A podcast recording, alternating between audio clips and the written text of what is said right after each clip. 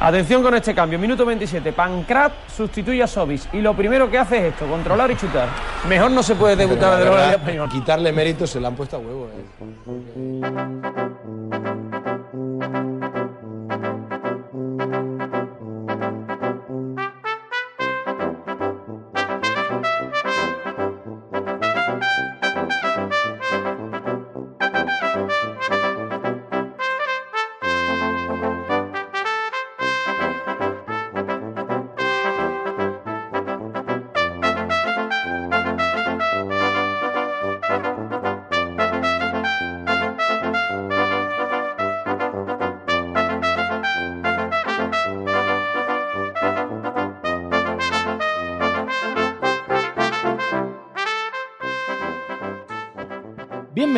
A Beti Histórico, un podcast sobre datos, estadística, historia y curiosidades del Real Betty Balompié. Este es nuestro episodio número 5, que tratará sobre algunos fichajes y casos extraños que han pasado por, por nuestro club. Por eso decimos que son los fichajes más random que hemos vivido en el Real Betis Balompié. Y para hablar de estos fichajes random contamos con, con esta alineación. José Manuel Cano, Hola, ¿qué tal? Muy buenas. Pablo Domínguez, Hola a todos nuestros escuchantes. Israel Caballero Muy buenas, béticos y béticas. y este que os habla Juanjo Dorado.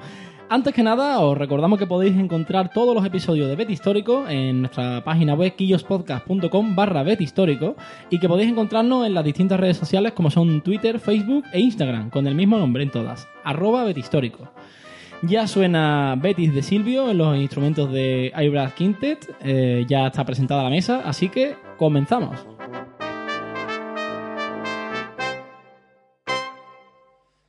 Sí, eh, tienes razón. He tenido dos años eh, mal en, en Hamburgo, eh, pero ya creo que todavía tengo, soy un jugador muy bueno y estuve hablando con el mister y con el club y me gusta mucho el, proyecto de Betis y el entrenador también. Ellos están muy abiertos, muy simpáticos y ya, él quiere jugar fútbol y eh, me gusta mucho tener el balón y eso...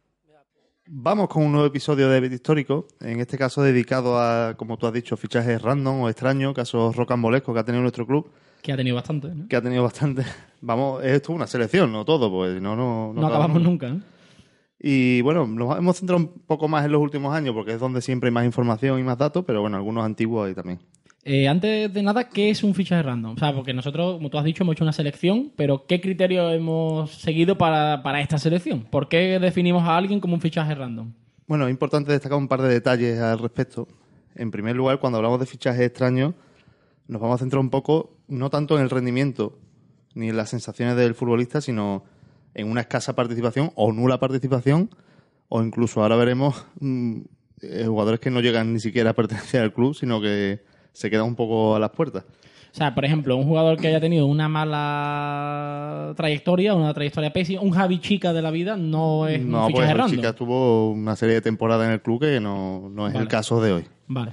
Y cuando digo extraño, insisto, eh, futbolistas que hayan participado muy poco o nada, no fichajes que sean extraños en sí a priori. Por ejemplo, uno reciente, eh, Tarek.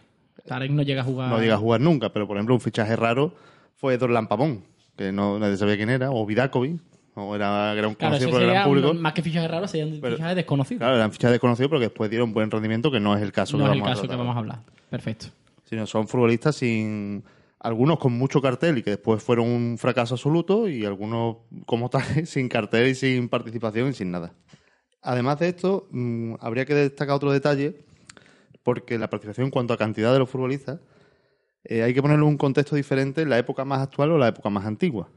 Primero, porque antiguamente había menos partidos que ahora, las ligas eran más chicas, la UEFA, por ejemplo, no tenía fase de grupos como ahora, y además porque antiguamente no había cambio, entonces había menos participación de futbolistas en, en los partidos. Claro, esto significa que, que, por ejemplo, puede haber jugadores que en la temporada 45-46 jugaran 10 partidos y el Betis jugará 18, a lo mejor Claro. en total. Entonces, Claro, no 10 partidos ahora mismo con un e- equipo que puede jugar a lo mejor 60 partidos, pues eh, casi Exacto. miseria. No lo Y jugar 10 antiguamente- partidos en esa época, que además, como he dicho, no había cambio, participaban solo Efectivamente. 11 futbolistas por partido. Recordemos que, como dije- ya dijimos en un podcast anterior, que inicialmente no había cambio, después se instauró el cambio de portero, Después ya había cambios de jugadores de campo, que eran dos, y hasta hace no tanto eran dos, actualmente tres.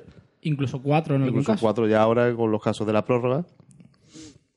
Correcto. Pero no es lo. Hay que poner un poco en el contexto de la época de cada futbolista.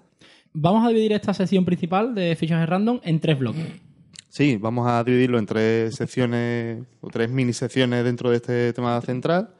Por un lado, futbolistas con un número muy reducido de participaciones, de partidos de minutos, que participan muy poco en el club.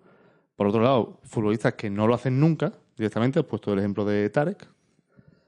Y eh, en otro bloque es lo más random absoluto dentro del podcast random, fichajes que nunca llegaron a ser fichajes.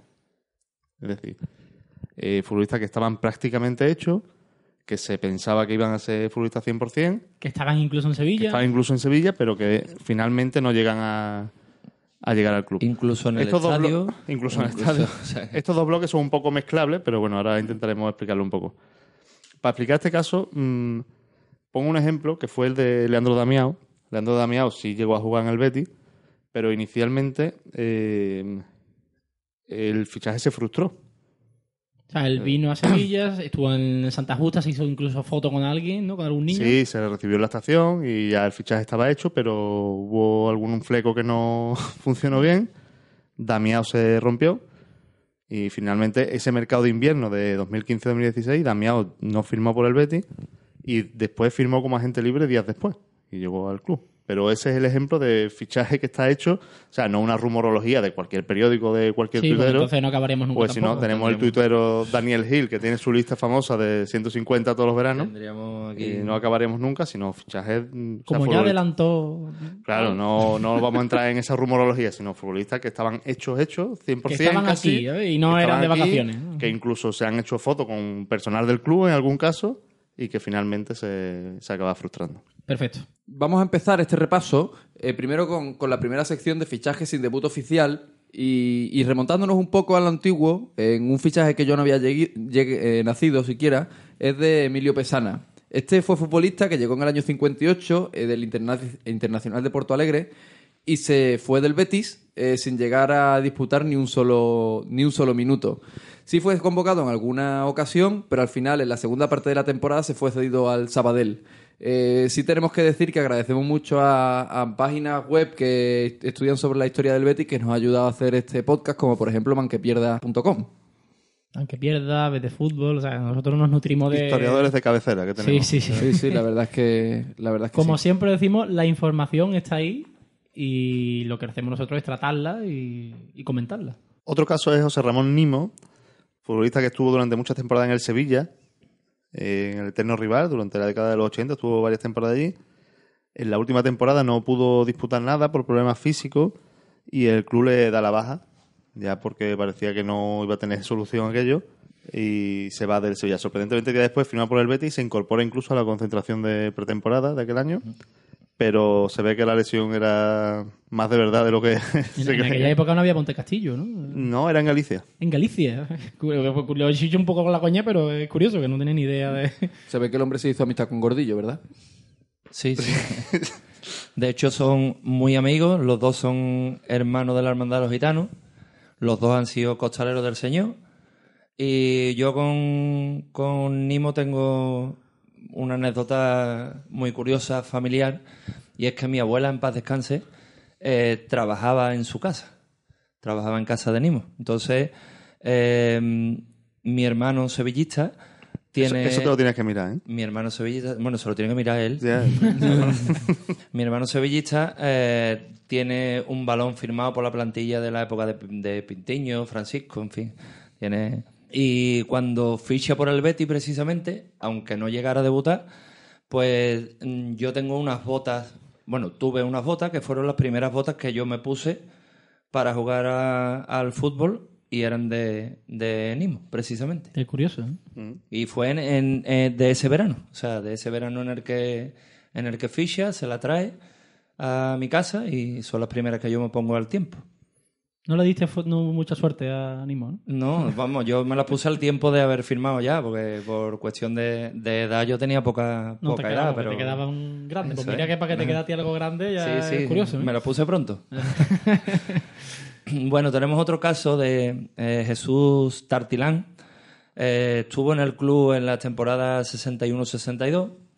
Eh, el Betis estaba entrenado por Dausi, y- pero no tenemos ningún dato de ningún partido oficial de este futbolista. Eh, curiosamente, hemos encontrado que su hermano jugaba en el Sevilla y, y que después, bueno, eh, él se marchó al Cádiz, posteriormente al Español y al Hospitalet, donde, donde jugó poco, pero bueno, por lo menos allí algo jugó. Porque aquí no jugó nada. Algo más que aquí, ¿no? Eh, otros dos casos curiosos es el de Coco, que Diego Rodríguez Sánchez eh, se la apodaba Coco, la verdad que no sé el origen de- del nombre. Hizo una, hizo una película después. ¿no? Hizo una película después con Pixar, pero no, no es el caso, ¿no? No, no era la abuela Coco. Eh, jugó en esta misma temporada que hemos estado comentando, en la 61-62, y tenía los mismos números que Jesús Tartilán, que, que hemos comentado anteriormente. Eh, procedía del Club Deportivo Málaga y a mitad de temporada se marchó a Córdoba, donde sí jugó dos partidos. Que ese no es el Málaga actual. Eso, a Juan le encanta esos datos. Sí, el, porque siempre- el extinto Málaga. Siempre que lo ponemos en Twitter, alguien polémico que, Sí. que salta. Y unas temporadas después, en la 64-65, está el caso de Agustín Asenjo, que curiosamente esta temporada fue la primera participación europea de- del Betis. Y este portero llegó procedente del Mallorca, estuvo esa temporada completa y posteriormente se marchó al Indauchu, pero no jugó ningún minuto en el, en el Real Betis Balompié.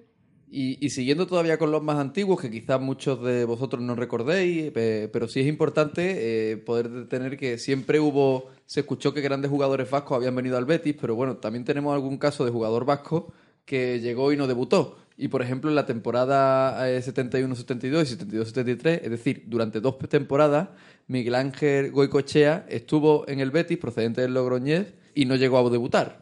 Por tanto, eh, tenemos que romper un poco ese mito del gran jugador vasco bético. También hay bacalás, ¿no? Sí, también hay alguna, alguna cuestión, alguna cuestión así un poco random.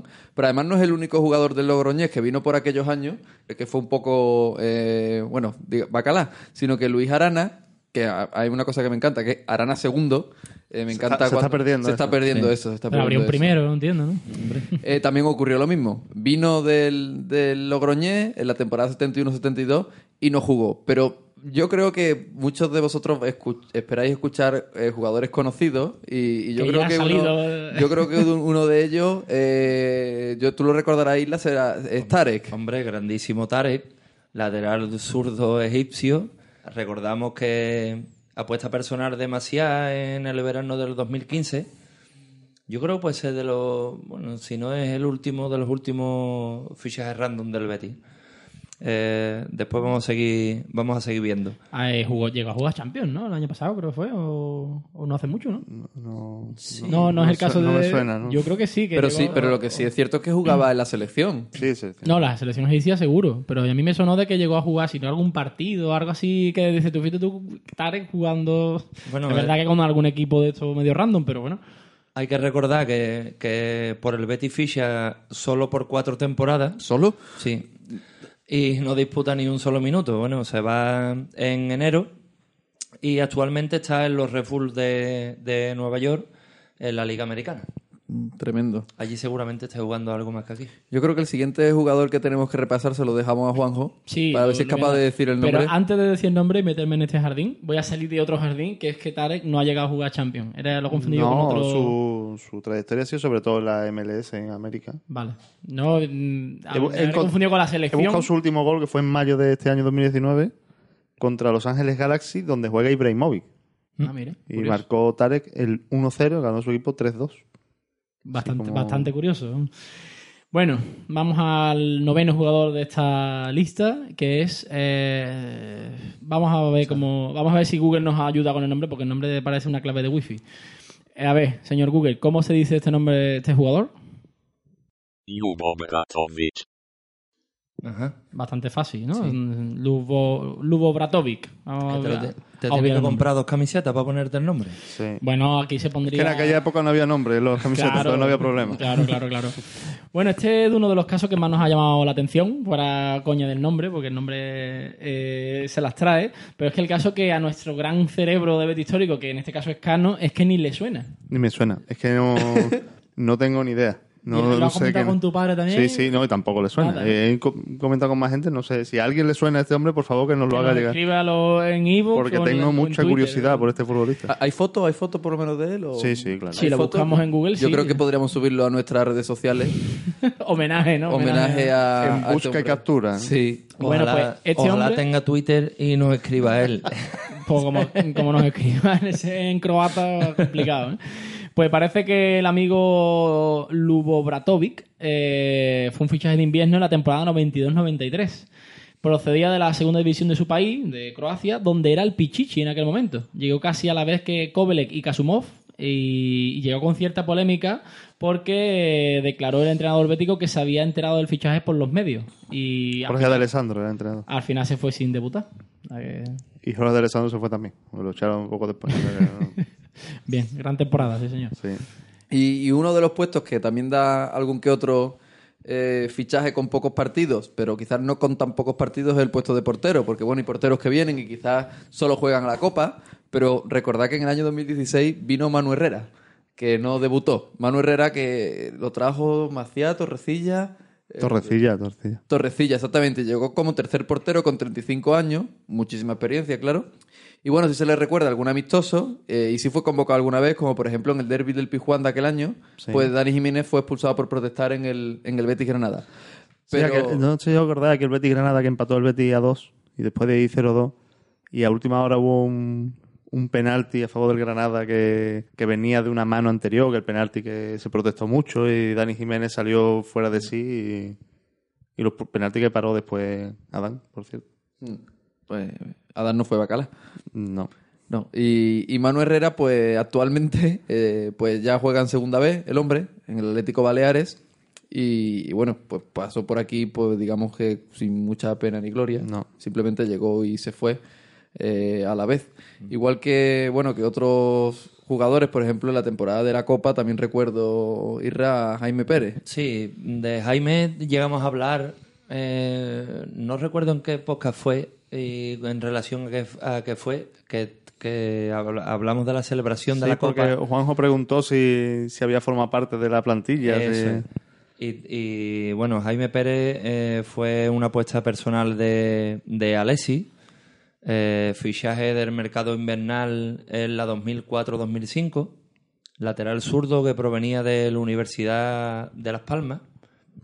Y es verdad que el Betis lo ficha con problemas físicos y eh, nunca llegaron a decir qué es lo que tenía o de- si era de rodillas, si era de tobillo, si era de... Decían que era para poco tiempo, Eh, que... sí.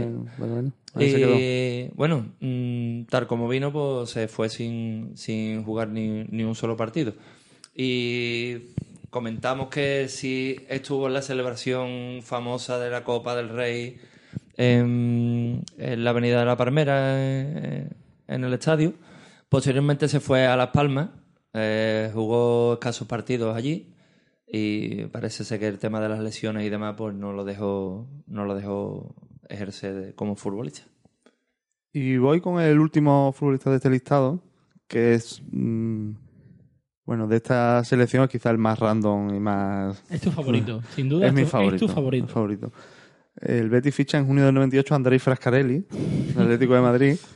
Mm, Si nos escucha Betis Chir, que nos manda una foto, que yo creo que tiene una camiseta con el 18 de, Sí. de Andrei. Me suena a mí eso, si no que me corrija. Vino procedente del Atlético de Madrid y a mí me suena verlo en algún amistoso. Y, pero por lo visto venía muy pasado de peso. eh, no, aquel verano fue tan extraño con tantos entrenadores. No, no, no llegó a debutar nunca, aunque tengo la curiosidad de que Andrei marcó un gol para el Betis en el Villamarín. Porque un año antes, como jugador del Atlético de Madrid, se metió un gol en propia meta. O sea que Bastante ese curioso fue eso. su, De ahí su fichaje. de ahí quizás, de ahí su fichaje.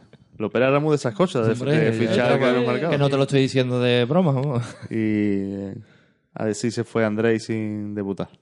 Bueno, bueno, y ahora que mencionas la palabra entrenador y lo opera, recuerdo perfectamente el, el año 98, que fue un verano rarísimo que ocurrió allí, que empezó la pretemporada Luis Aragonés, que dimitió, y que el segundo entrenador que fichó después de Luis Aragonés fue, fue Antonio Oliveira, eh, lo fichó Lopera, y recordó, recuerdo que duró poquísimo. No sé, Cano, ¿tú recuerdas cuánto No, duró? no llegó al mes, No 23 llegó al- días. No llegó al mes. Es decir, una cosa absurda eh, y se fue, pues eso, a los 23 días y ya pues posteriormente pues empezó la temporada otro, otro entrenador. empezó. Otro entrenador.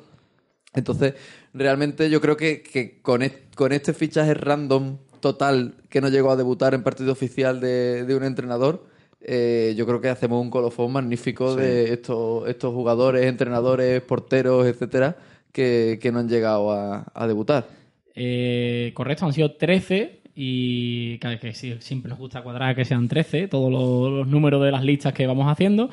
Y vamos a pasar al siguiente bloque, que sería fichajes que realmente no fueron fichajes. Es decir, no llegaron, por lo que sea, a- Fichaje a frustrado. firmar. O, o frustrado, o llegaron a firmar pero duraron nada. Y ese es el caso, ha dicho ante Pablo que el verano del 98 fue bastante extraño, bastante movido, y el 99 tampoco se queda atrás. Así Eh, acabó el equipo. Así acabó Que el equipo. Hablamos muchas veces de que la historia del Betis es un poco cíclica, que volvemos a lo mismo. Cuando después de tantos años en segunda, eh, a mediados de los 90, el club se estabiliza, que tuvo cuatro temporadas de, Muy buenas. de bastante, bastante interesantes. Mm, Se desmarca Luis Aragonés yéndose aquel verano, se va el otro, mm, Clemente, Sí, tal, el y equipo, el es, siguiente el eh, equipo es reflejo de lo que se trabaja en casa. Lo- No lo- tiene- la típica autodestrucción, Autodestrucción. del club que, un que poco cíclica. tanto- que- sí. Bueno, pues en este caso de fichajes que no fueron fichajes, el primero que traemos es un entrenador argentino que tenía de nombre Américo Gallego. Fue el elegido para sustituir a Javier Clemente en el verano del 99, como estaba yo indicando.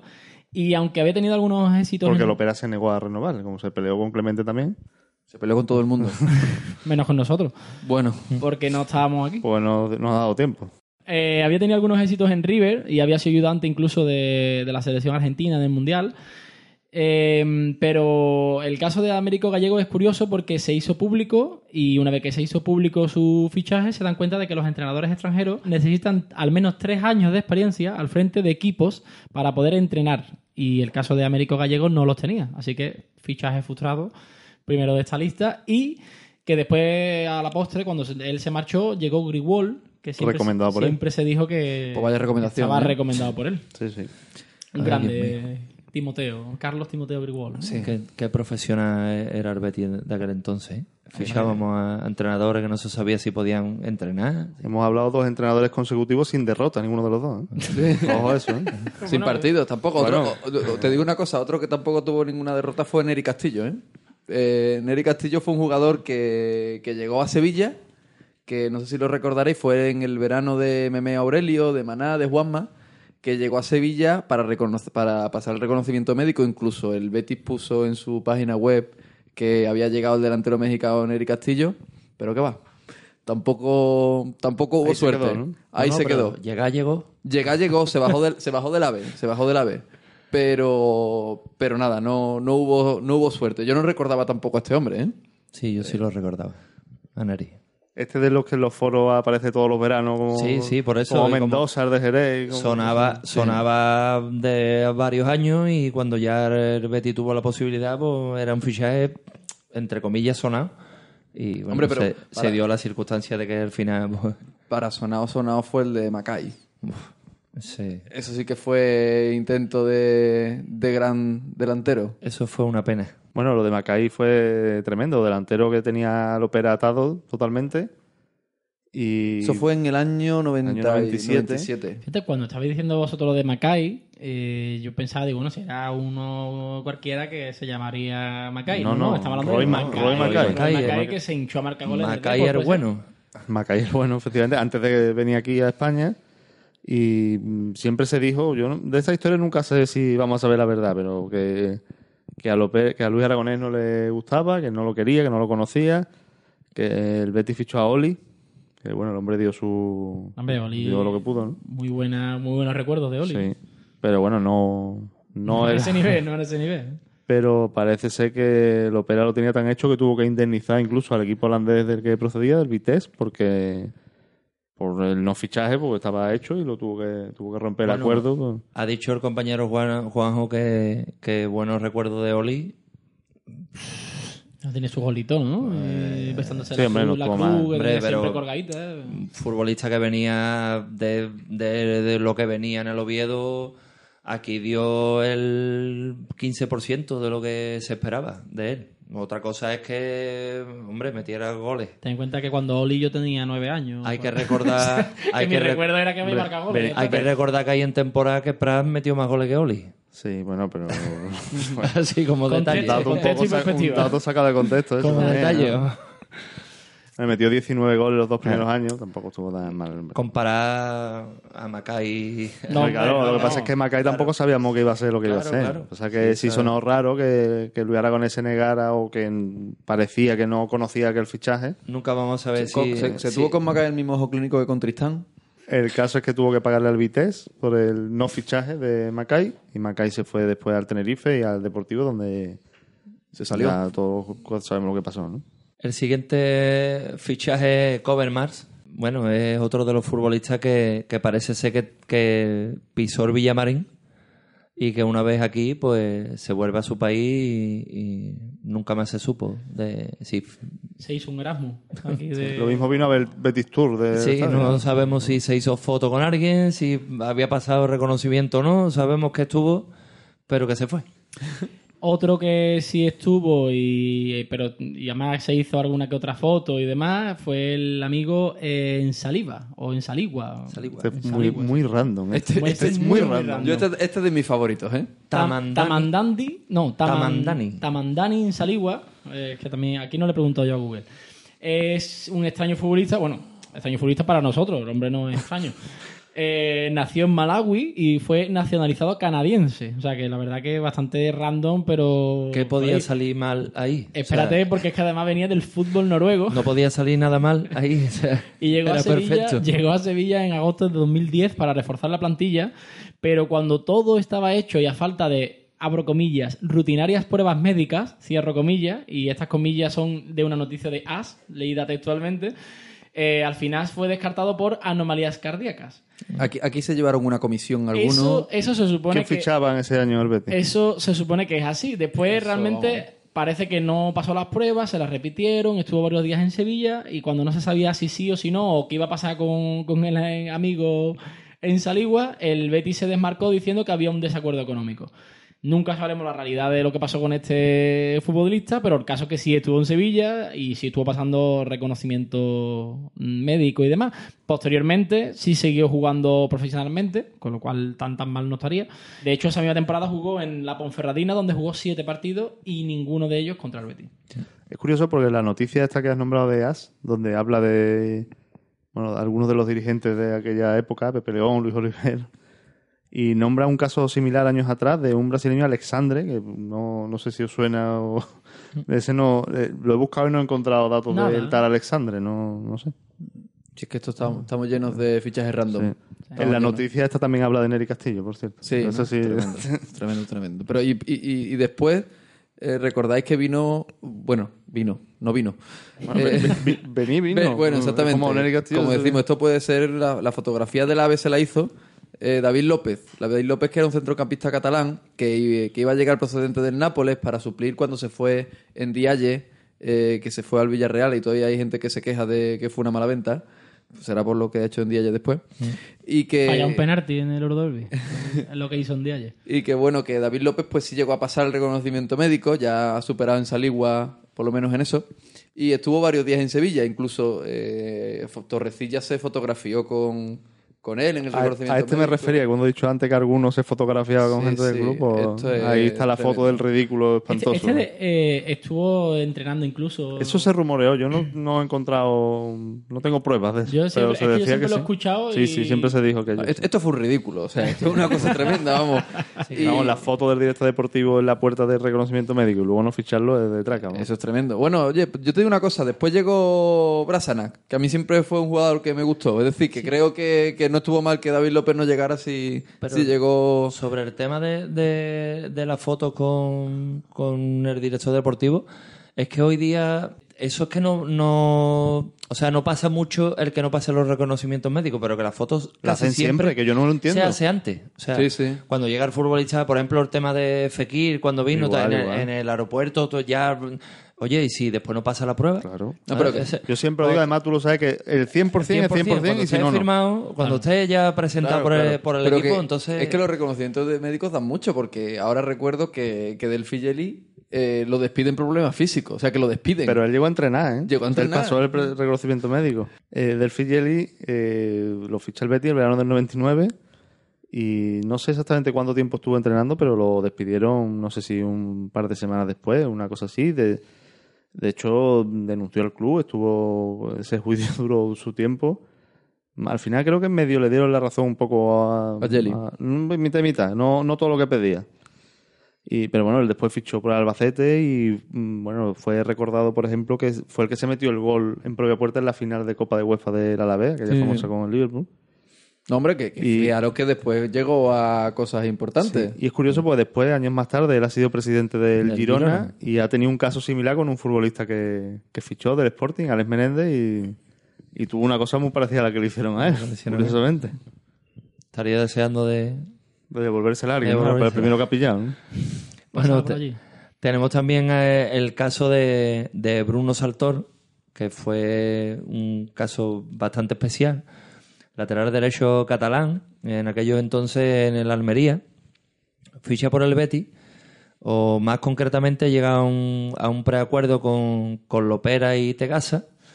O para Tegasa la- y Lopera. sí, Porque no se para, la temporada, para la temporada 2009-2010 y tras tres años en el Almería el equipo desciende y eso rompe el acuerdo entonces Bruno mm, no llega nunca al Betis y Tegasa pues supuestamente lo, lo vende o lo recoloca o- en el Valencia Más que romper el acuerdo, eso, lo, Claro. eh, como el jugador de Tegasa, pues Tegasa lo, lo vendió después. Y, y aquello fue tremendo. Eh, yo tengo una anécdota con Pablo sobre este futbolista, porque en la previa de aquel partido que el Betis desciende, eh, quedamos en los alrededores de, de Liópolis, no sé exactamente en qué calle, la placita que hay por allí detrás de Sí, el por esa zona, y había un amigo de Pablo que uno de sus cánticos era a Bruno Saltor. porque ya Le cantó a Bruno le Saltor. cantó Bruno Saltor porque el fichaje estaba ya hecho, se sabía. y- Vamos, de hecho, de mote le hemos puesto Bruno Saltor a hecho, mi amigo. Yo no sé cómo se llama, para mí es Bruno Saltor ese muchacho. ¿no? Porque le cantaba a Bruno Saltor y, y que bajó y no, de- no vino Bruno Y Saltor. Tal como el ¿Cómo era Betis bajó, cántico? pues, ¿Cómo era el Bru- cántico, Pablo? Bruno Saltor. ¿Cómo quiere que sea el cántico? Es que me gusta escucharte cantar, Pablo. Eh, bueno, estáis hablando de las cositas del Opera y el Opera también tuvo su tira y afloja con un guardameta italiano de nombre Stolari, Marco Stolari, que procedía del Milán. Se planta el amigo Stolari en Sevilla para firmar en el verano de 2007 eh, y tras estar en Sevilla, situarse en el hotel y demás, empieza un tira y afloja de las famosas negociaciones de, del Opera. Y por ahí parece ser que la mm, esta de tira y afloja, el, el kit de la cuestión era si la cesión tenía que ser de un año o de dos años. Se fueron tensando los detalles y al final la negociación se rompió. Curiosamente, un poco después sí jugó Stolari un partido en el Villamarín, ya que él sí jugó eh, con el Milán el partido del, del centenario. Ya después, más tarde, firmaría y por el hizo el penalti. ¿Cómo? Hizo el penalti. Hizo el penalti, correcto. Que estaba en el contrato creo. Marco, claro, tenía que ser penalti de Marco le salió todo redondo. Una cosa parecida a lo que hizo con Tardelli, que también estuvo una semana en el hotel metido, pero ese sí Sí, acabó salió, ¿no? Siempre diré que yo tenía muy buen recuerdo de Tardelli De por el Tardelli, partido sí. que jugó. Y después se quedó aquí Robert y Tardelli se fue. Y aparte que yo creo que casi no volvió a jugar. Y a mí cuando jugaron los dos, que tampoco es que yo sea aquí un hombre de fútbol, pero, ¿verdad? Que me daba mejor sensación Tardelli que Robert. Bueno, y vamos terminando este bloque con, bueno, son casi los favoritos. Este, este lateral brasileño que voy a comentar ahora me llama Redoble de muchísimo la tambores. Redoble de tambores. sí. En verano del 2000, eh, proced- eh, cuando el Betis había descendido en- contra el Real Madrid en segunda, eh, el Betis ficha a un lateral brasileño llamado Ivonaldo, que venía de la segunda división. Eh, La segunda división brasileña. brasileña, sí, sí, sí. Un crack. Eh, yo he leído varias noticias y no tengo muy claro si vino fichado o vino a prueba. Ahí parecía que había un tiro a floja. Eh, Lopera mm, obligaba a Fernando Vázquez a que lo pusiera, Fernando Vázquez se negaba. Total, al final Ibonaldo acaba jugando el partido de presentación de aquel año, que fue contra el Flamengo, donde estaba cedido de Nilsson, porque cuando el Betis descendió, de Nilsson se fue, aunque Y después ahí el mercado de invierno volvió. Sí. Y Bonaldo jugó aquel partido y la verdad es que poco a poco el, el partido iba tornando en, en coña, porque la gente ya aplaudía las bicicletas de Ibonardo y, y, bueno, jugó ese rato y, y se fue. Ahí eso, quedó. eso de muy de partidos de pretemporada. Sí, Yo, sí, sí, sí, eh, sí. Anécdota, sí, estuve en un Carranza. Que además Ibonardo es lateral derecho y de Nilsson era extremo izquierdo, o sea, es que era carne de cañón aquello. Estuve en un Carranza no hace mucho, en el que casi se cargan a Francis de una patada del Atlético de Madrid. Y me acuerdo que en los últimos minutos salió un, un jugador de color del Atlético de Madrid que no tengo ni idea del nombre. Y el tío era muy espectacular porque corrió un montón y tal. Y la gente empezó a tomarse la coña. Y, y el chaval, yo no sé si al final se lo tomó a coña o pasó un más rato, porque los últimos minutos que era un cachondeo de, vamos, la gente de Cádiz ya sabe cómo son. Y es que los partidos de pretemporada se dan, se prestan mucho a, a estas mofas y escarnios públicos. La verdad es que sí, que, que jugadores y estos dos últimos que nos quedaban, eh, el que ha contado Cano de Bonaldo y el último que es Virgilio Ferreira, que una persona que se llama Virgilio solo puede ser... Buena persona. Bueno, yo iba a decir filósofo, pero aparte de eso, hay otro que es delantero paraguayo Un saludo a todos los oyentes que se llaman Virgilio. ¿eh? y todos los filósofos. Que, que Virgilio pues vino de- del Cerro Porteño, eh, delantero paraguayo, y recordad que la idea era que fuera el sustituto de Alfonso en el verano del, del 96, cuando Alfonso regresó de su cesión. Las famosas frases del ópera de que si Alfonso se iba en el AVE a las 2, volvía en el de las 6. Y volvió y salió Virgilio. se fue Virgilio y tuvo tres años de sesiones, dos en el Extremadura. Con el Extremadura hemos tenido cruces de jugadores, ¿eh? Sí. La verdad que sí. Marcó un par de golitos en Sí. el Extremadura aquel año. Sí, otro estuvo en el Recre. También y- hemos tenido jugadores. Sí, también. Bueno, Juanito, nuestro protagonista de- del último podcast. Correcto. Sí, sí. Y bueno, ya por terminar con, con Virgilio Ferreira y con esta subsección dentro de, de los fichajes random, pues decir que, que Virgilio, no sabemos si a filosofar o a qué, se volvió a Sudamérica sin haber estado en el club para nada.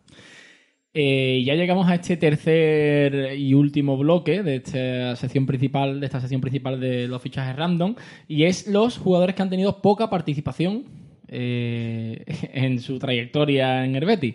En esta tercera, en este tercer bloque hay que tener en cuenta lo que hemos comentado antes, eh, la introducción de, este, este podcast, que es que no tiene la misma repercusión un jugador que haya jugado 10 eh, partidos o 5 partidos hoy día que uno que lo jugara en los años 60, por ejemplo, porque se jugaban menos partidos, se jugaban con no había cambios, etcétera, etcétera. En este caso, el primero que hemos puesto en esta lista, que sí es un poquito más extensa de, de futbolistas random, es Marco Babic. Efectivamente, Babic, si yo pudiera elegir uno de los fichajes random que jugó poco en el Betis, es Babic. Hablábamos al principio de que no estábamos solo con sensaciones, pero para mí Babic fue una sensación de que jugó poquísimo. Sí. Cuatro ratos. Y, y este jugador venía con buen cartel de la, de la Bundesliga y con su selección jugó en el 2004 en la Eurocopa, Cano, en el Mundial en el 2006. De hecho, a, a mí era un futbolista que, que me gustaba. O sea, es verdad que en el Betis no tuvo sus mejores... que fue un desastre. Pero que a mí era un futbolista que me gustaba y que me ilusionó cuando, cuando sonó para el Betis y cuando firmó por el Betis. Pero es cierto que, que aquí no, no triunfó. Aquí no, aquí jugó, eso, estuvo dos temporadas completas. Y jugó 14 partidos en total, 12 de liga y bueno, pues dos de copa. Empezó de titular en las dos temporadas, pues aquellas, recordáis aquellas temporadas que, Sí, que sí. se empezaron dos, dos veces Ambas consecutivamente con el Recre, que eso nos ha pasado también en los últimos años con, con el Granada también, hemos empezado Sí. dos años, ¿eh? es curioso eso.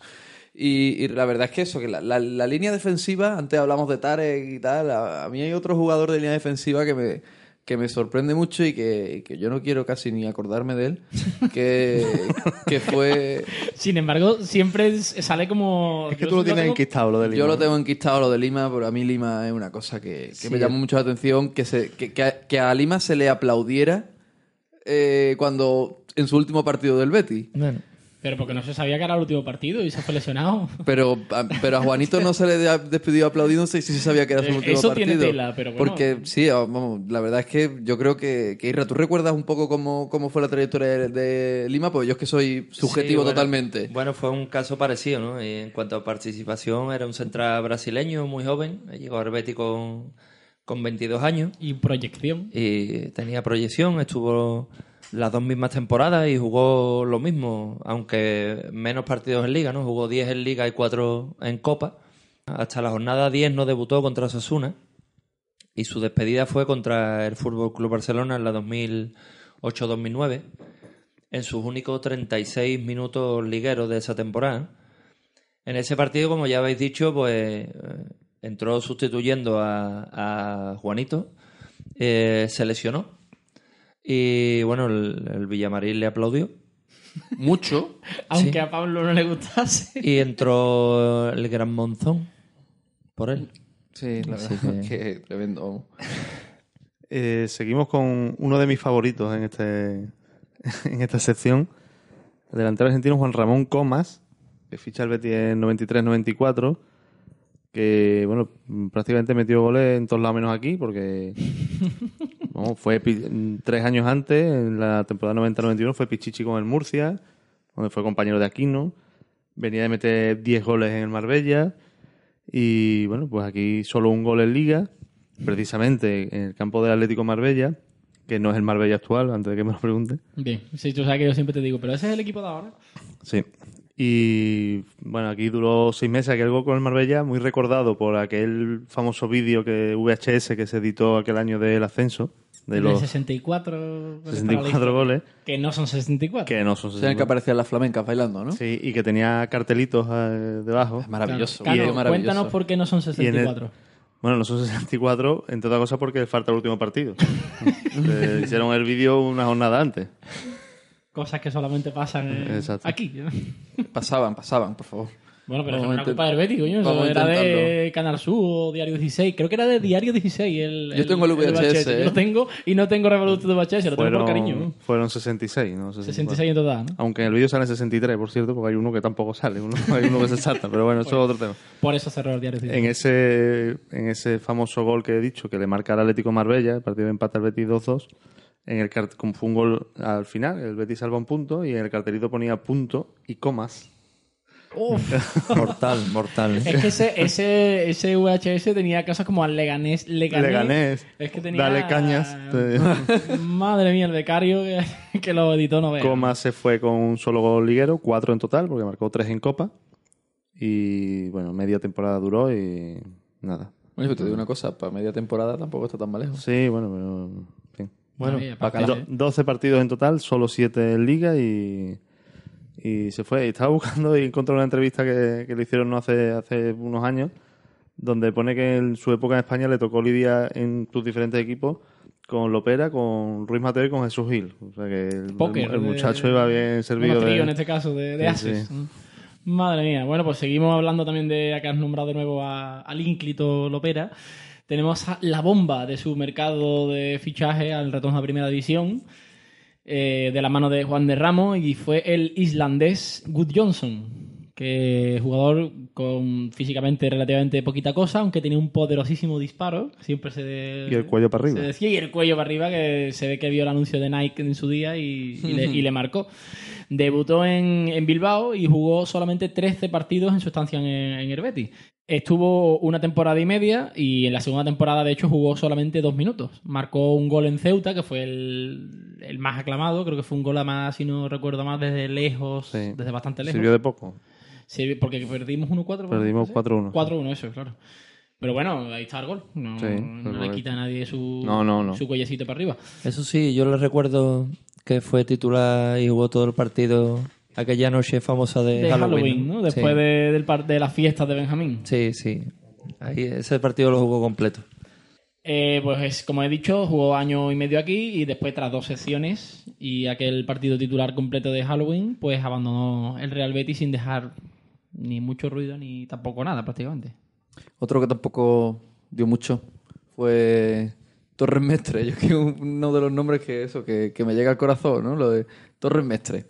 Que fue un lateral que recordáis que venía de la, de la cantera del Madrid. Bueno, se supone que venía con una. Bueno, venía, vamos, con una amplísima experiencia en primera. Había jugado en el español, el Español mucho había tiempo, estado en sí. Francia, vamos, venía a hacer un buen año en el, en el Alavés. Vino un Betis de segunda, pero bueno, no- la verdad es que no hizo más de mil minutos. Jugó 13 partidos, el Betis subió y se fue. Sí, Eh, sin, no- pena ni, o sea, sin pena ni Sí, gloria. no, no cuestión- gran cosa. Simplemente eso, pero es uno de los nombres que tengo yo como interiorizados del Betis. No sé yo muy bien por qué tengo yo, yo esa, esa historia. O, Por ejemplo, nombres que no tengo nada interiorizado, el de, el de Pavón. Michel No, Pavón. No, no, No Dorlan. Pavón. No, no, No que es, no, además con V. Este Michel Michel Pavón, es con V. Caso similar, porque llegó la misma temporada con el equipo en segunda, futbolista con muchísima experiencia, en este caso en la liga francesa, no en España. Y es un caso curioso porque jugó 10 partidos, pero prácticamente todo titular y prácticamente todo consecutivo. O sea que mm, parecía que se había hecho con el sitio, pero se lesionó. Y bueno, una lesión de estas que se enquistan y, no, no se sabe nunca cuándo va a volver. Y bueno, pues en este caso no volvió y se retiró al final de aquel año y no, no volvió a jugar. Bueno, tenemos el caso de, de Jorge Wagner, que recordaréis que llegó en aquella tanda final de fichaje ya con la, con la liga empezada en la 2006. Eh, llegó junto a Vogel, Odonkor y Sobis. Hubo una, una mini presentación Sí. en el estadio en Sí, aquel sí. año cuando Así fue.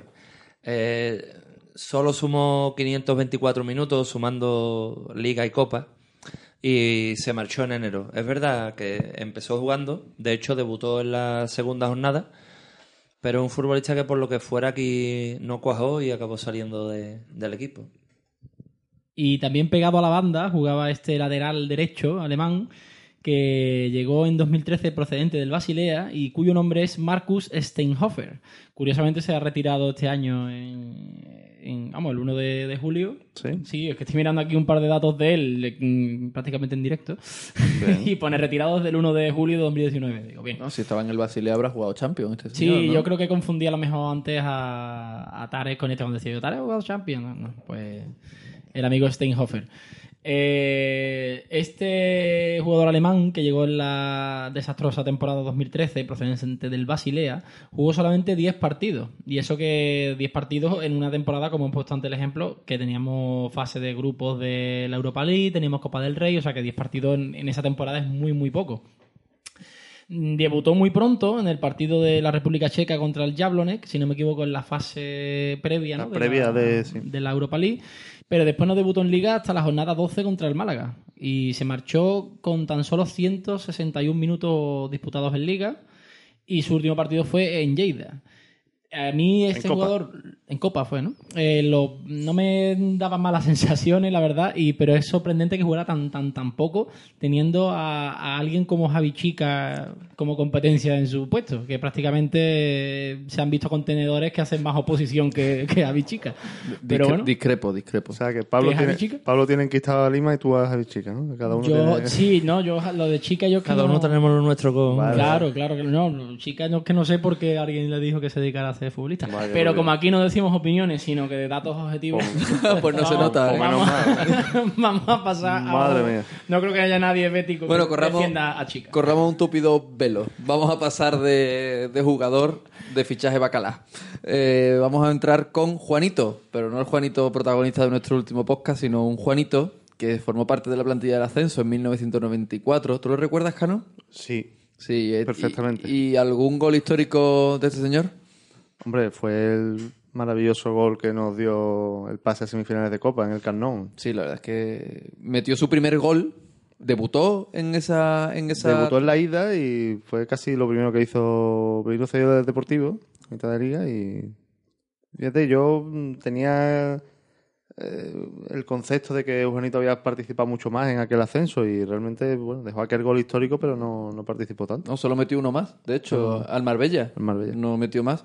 Y, y desde la llegada de Serra, pues no sabemos si eso quizás fuera lo que hizo que este señor dejara su. Bueno, de contar un poco la plantilla del Betis, jugó la vuelta de la semifinal copera y ya está, vamos, apenas 10 minutos más, 11 en concreto, en Liga.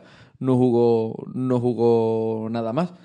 Así que, bueno, la verdad es que este jugador, eso, sensaciones pues quedaron bastante, pero realmente números no fue nada, nada llamativo. Yo creo que la sensación fue más que nada por, por, ese, ese- gol por ese famoso. Si no, el otro día estuvimos comentando, tanto Cano como yo, que es curioso cómo se quedan algunos futbolistas en la historia de un club como el Betis con 112 años, simplemente, por ejemplo, por marcar ese gol, Juanito es famoso o conocido. Que además el gol fue un esperpento de Kuman y Claro, busqué que que- liaron el taco. Pero bueno, eh, ¿sabes? Ahí está. Eh, eh, Estaba ahí para meterlo, ¿no? Y, eh, y hay futbolistas a lo mejor que han metido 20, 25 goles en la historia del Betis y que casi que nos ni nos acordamos de ellos, ¿no? O sea, Eh, buscando información sobre el amigo Juan Luis Amigo, eh, os va a sorprender, pero sigue jugando todavía. ¿Dónde? Con 50 años sigue la... el- encontré una noticia y por lo visto sigue en la regional gallega y ahí sigue jugando y marcando goles. Pero en solteros contra casados, ¿no? Bueno, ya Estará- juega más que tú, ¿no? No, no, total- no, totalmente. o sea, A ver, con 50 años, ¿quién sigue jugando Yo no me he puesto una bota- más o menos amateur? ¿no? yo no me he puesto bueno. una bota de taco ni para probármelas en el corte inglés. yo tengo 42 juegos los lunes y, y el- a la siguiente tengo que descansar. ¿eh? Sí, eh, literal, li- literalmente. El señor Juan Luis Amigo Ferreiro, mm, según esta noticia que he encontrado, sigue jugando y, y bueno, participó de aquel ascenso, ¿eh? en mayor o menor medida, pero participó. Bueno, no, como ha dicho Irra, que queda para la historia. de- Sí, no, queda para la historia y Bueno, y estaba en la plantilla del ascenso, que al final es lo que, lo que importó. ¿no? está claro. Pero desde luego, desde la, desde la llegada de Serra, pues poco más. Y, y Serra no es el único jugador que un poco que... defe- O sea, no es el único jugador al que defenestró un poco, porque el, el Strong también lo defenestró un poco cuando llegó Es Serra. otro, otro fichaje, no sé si invernal, pero se incorporó también a mitad de temporada, un poco extraño, internacional sueco. Eh, jugó solo siete partidos y, bueno, pues como tú bien has dicho, tras la llegada de Serra prácticamente no jugó. Solo un par de partidos y después ya desapareció de las alineaciones. Su último partido fue en Palamos, donde jugaba Belenguer. En Copa también, ¿no? No, no. Ah, en Liga. Sí, Palamos estaba en segundo aquel Ah. año. Y marcó dos goles, uno de ellos muy recordado con el Compostela, porque fue el gol de la victoria casi en el descuento y muy yo recuerdo además del vídeo también ese de los 64, goles, para la historia. que sale ese gol y, y que a mí me agobiaba un poco la celebración de ese gol porque con la euforia no recuerdo qué compañero le tiraba del cuello y lo tiró al suelo. Digo, este hombre lo van a desgraciar aquí para un día que marca. Como cada uno tenemos nuestro, nuestro fichaje random, yo tengo el de el del delantero Balan González. Yo creo que esto es difícilmente superable. ¿no? Es que es difícilmente superable, es tremendo. Por favor, habla ustedes de él. La verdad, bueno, Balán González fue el primer Dos peruano partidos. que llegó a, Correcto. al Betis y la verdad es que me río porque, o sea, me río por el final de Balán González. Es decir, que Balán González terminó en el Betis, se fue a Estados Bueno. Unidos y se hizo albañil. Por el final y por el principio, porque no Bueno. sé si os acordáis que mm, Lopera decía que eh, el Betis siempre tenía que tener un jugador de color porque le quedaban muy bien las calzonas blancas. Sí, sí, sí. Ah, yo Sí, recordaba esa frase. antológica. Una frase que hoy día No, no, cualquiera. no, no la puede, vamos, ni lo opera ni espero que nadie, pero que... Bueno, mm, o- Balan González jugó dos partidos. Uno de ellos, el que hemos comentado antes con, con el Marbella, donde además es curioso porque cuando en uno de los goles él se tira para intentar rematar, no lo consigue, remata Sí. Gordillo y él hace un gesto que yo años después he visto el vídeo, todavía no sé si está celebrando el gol o está cabreado de no haber rematado. No, nunca lo he sabido. Y buscando esto leí una entrevista donde contaba que vivía con Estron en Triana. En Triana, en Triana. qué, qué maravilla. Además, además, eh, esa entrevista dice, la gente tenía mucho arte y hay muchos féticos en Triana. Sí. Ya yo una cosa que es, es que este señor era enterismo puro, ¿eh? Pero para sí, pero tú has dicho que después se fue a Estados Unidos a, hacer- a, a Hacia albañil. albañil. Sí, sí, Sí, sí, este, sí. este hombre se fue a Estados Unidos y por lo visto pasó por varias ciudades y se instaló en Dallas, en Texas. Mm. Y, y dice que empezó una, una actividad totalmente distinta. Después, de- después del Betis se fue a su país y allí por lo visto fue una leyenda, mar- marcaba una barbaridad de goles tremenda. Sí, sí. Claro, Pero- entiendo que la liga peruana, pero- no sé cómo estará hoy día, pero en aquella época sería para verla. No has jugado tú tampoco la Liga Peruana. No, pero además que este hombre, eh, hay una entrevista que, que es gloria bendita de este señor, en la que cuenta que una vez que, que estaba jugando un partido, unos individuos entraron en su casa y le desvalijaron la casa. Sí, esto está pasando últimamente Bueno, ahora está en pasando. la actualidad bastante. Pero que es que es una, de- es una, Desgraciadamente. es una desgracia, pues su madre falleció por, por eso. Madre mía. Por lo visto le dio un ataque o lo que sea y, y- y- y falleció por eso. Y per- per- fue cuando perdió todo lo que tenía en Perú y, y se, se fue de Perú por, para garantizar la familia de la seguridad de su familia y por eso se fue a Estados Unidos. y en Estados mía. Unidos como futbolista no, no dio bola. Y, y bueno, pues... Se Es hizo cuando habéis puesto en la escaleta, mm, queridos oyentes, pone Balan González, Poco más que añadir. O sea, Es que no- yo no creo que se pueda explicar mejor. madre mía. Yo no tenía, o sea, me sonaba el nombre de verlo escuchado, pero yo no tenía ni idea de este fútbol. De hecho, sin tener mucho más que añadir, como hemos puesto, es posiblemente del que más tiempo llevo hablando. ¿Ves cómo no había más que añadir? Claro, y, con lo más, escri- y con más cariño. Claro, ¿no? Yo lo he que- escrito con, con ganas, hombre. Venga, pues otro futbolista más, en este caso, Digard. Qué, Sí, pena, qué pena de futbolista. Que este hombre... ¿Vale González o diga? Diga, Oh, Es que este señor las lesiones lo... hemos pasado del más random para mí a, a la auténtica pena porque ese futbolista a mí antes de venir al Betis me encantaba. Este futbolista vino de aquí- de hecho, a- aquí a mí me gustó el tiempo que jugó. De hecho, hizo un partidazo contra el Bilbao que salió la segunda parte, un Betis que estaba, me parece que el Bilbao, no sé si le había metido tres, y salió y no sé si fue el, el Bilbao, lo, lo tendríamos que mirar. Pero salió la segunda parte y casi remontar Betis el partido. Y eh, la verdad que fue el momento en el que la afición del Betis dijo, oye, que aquí hay futbolistas. Sí, sí, la Pero verdad es que es una pena. La verdad es que es una pena que, que, Iba que Digar... iba a 0-2 el Betis. 0-2. Y entró Digar en el descanso por eh, Portillo. No sé si recordáis a Sí, sí. Sí, hombre, por favor. fichaje invernal de en Sí. segunda de un año antes. Sí, sí. Y es verdad, yo recuerdo aquel partido de, de que revolucionó un poco. Sí, todos equipo. terminamos con la sensación de decir que, que futbolistas f- hemos firmado. Incluso Pero marcó, fuera- fuera- marcó Rubén el 1-2 de penalti, quedando casi media hora de fútbol y bueno, al final marcó Raúl García el 1-3. Sí, el pero, 1-3. pero Fueron fue- las lesiones, yo creo que lo que le trajeron Sí, a, este, a este hombre, porque es que realmente jugó ocho veces en Liga. Si es que no jugó más, jugó ocho veces en Liga y de titular dos. Pero después que se, eso, que se fue a otros equipos y... Tampoco, tampoco. Bueno, no, pero venía, si es que él, se fue cedido y cedido yo recuerdo que también se volvía a lesionar, es Sí. decir, que no es una cuestión de que... Es que yo creo que este, este señor era como Mar González. Se fue cedido Uh. a Osasuna, ¿no? Si no recuerdo mal. Sí. Creo que Sí. Lo, lo cede a Osasuna y allí también se lesiona. Y yo creo que este señor... pues, Además, lesiones gordas. ¿no? Lesiones No, gordas, tú- lesiones gordas, además eran musculares, si no recuerdo mal. Este señor estaba siempre lesionado muscularmente. Estoy Entonces, por eso te digo que. mm, Que en Osasuna jugó tres partidos. Que tampoco- Por eso yo creo. Yo no sé si sigues jugando Digar ahora mismo, pero bueno, no creo que pueda estar jugando al máximo nivel, pues, un poco por lo que tú, por lo que tú has dicho. Es curioso porque he dicho tres partidos y me ha dado por mirar cuáles son los tres partidos. Y uno fue contra el Betis, el partido que gana el Betis 1-2 en el Sadar con aquel gol de Felipe Gutiérrez al final. Y de Joaquín al... Y de Joaquín al principio. Medio cayéndose. Sí, sí. Sí, la verdad es que es una pena que, que tenga que estar en esta sección, pero bueno. Bueno, mm, y continuamos con eh, Antonio Oliveira, del que ya hemos hablado antes como entrenador. También dio que hablar como jugador. Delantero portugués que fue fichado en verano del 79. Eh, según hemos leído en nuestra web de referencia de historia bética más que pierda, fichaje más caro en aquel momento hasta, eh, de la historia del club.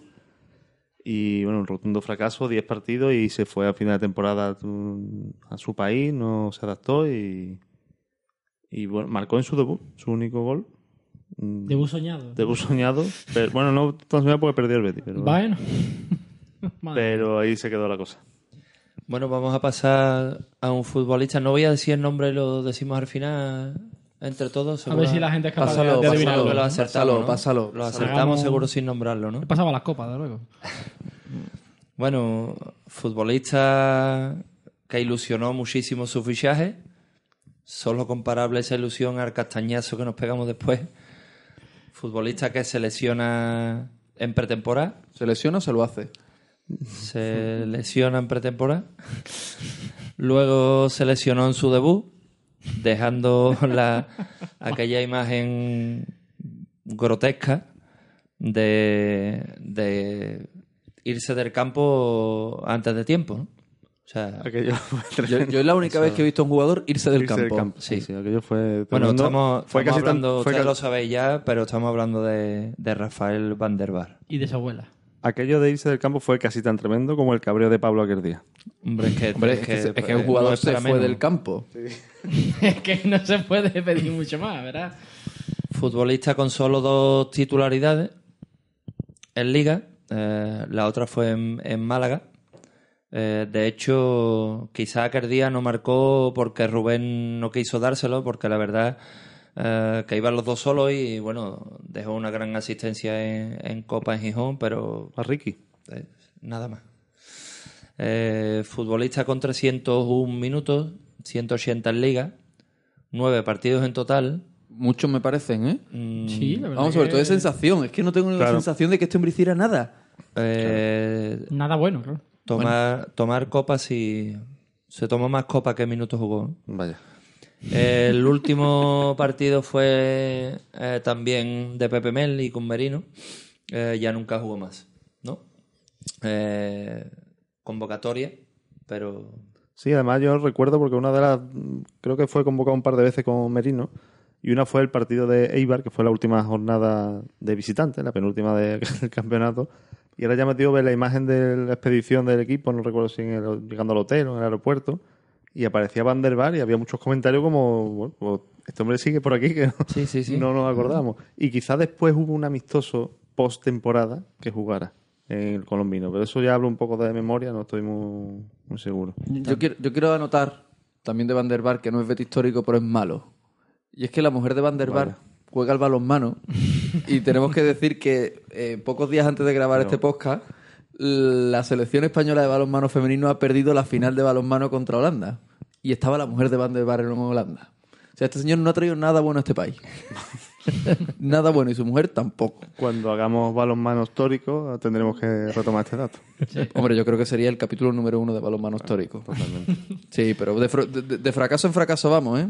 Otro futbolista con un paso bastante pírrico por las filas de la escuadra verde y blanca fue Fantagucci. El argentino nos dejó solo 526 minutos en sus nueve apariciones ligueras. De- solo dice. Solo, bueno, no sé. 526 más que tú. Todo esto, hombre, está claro, si nos ponemos así.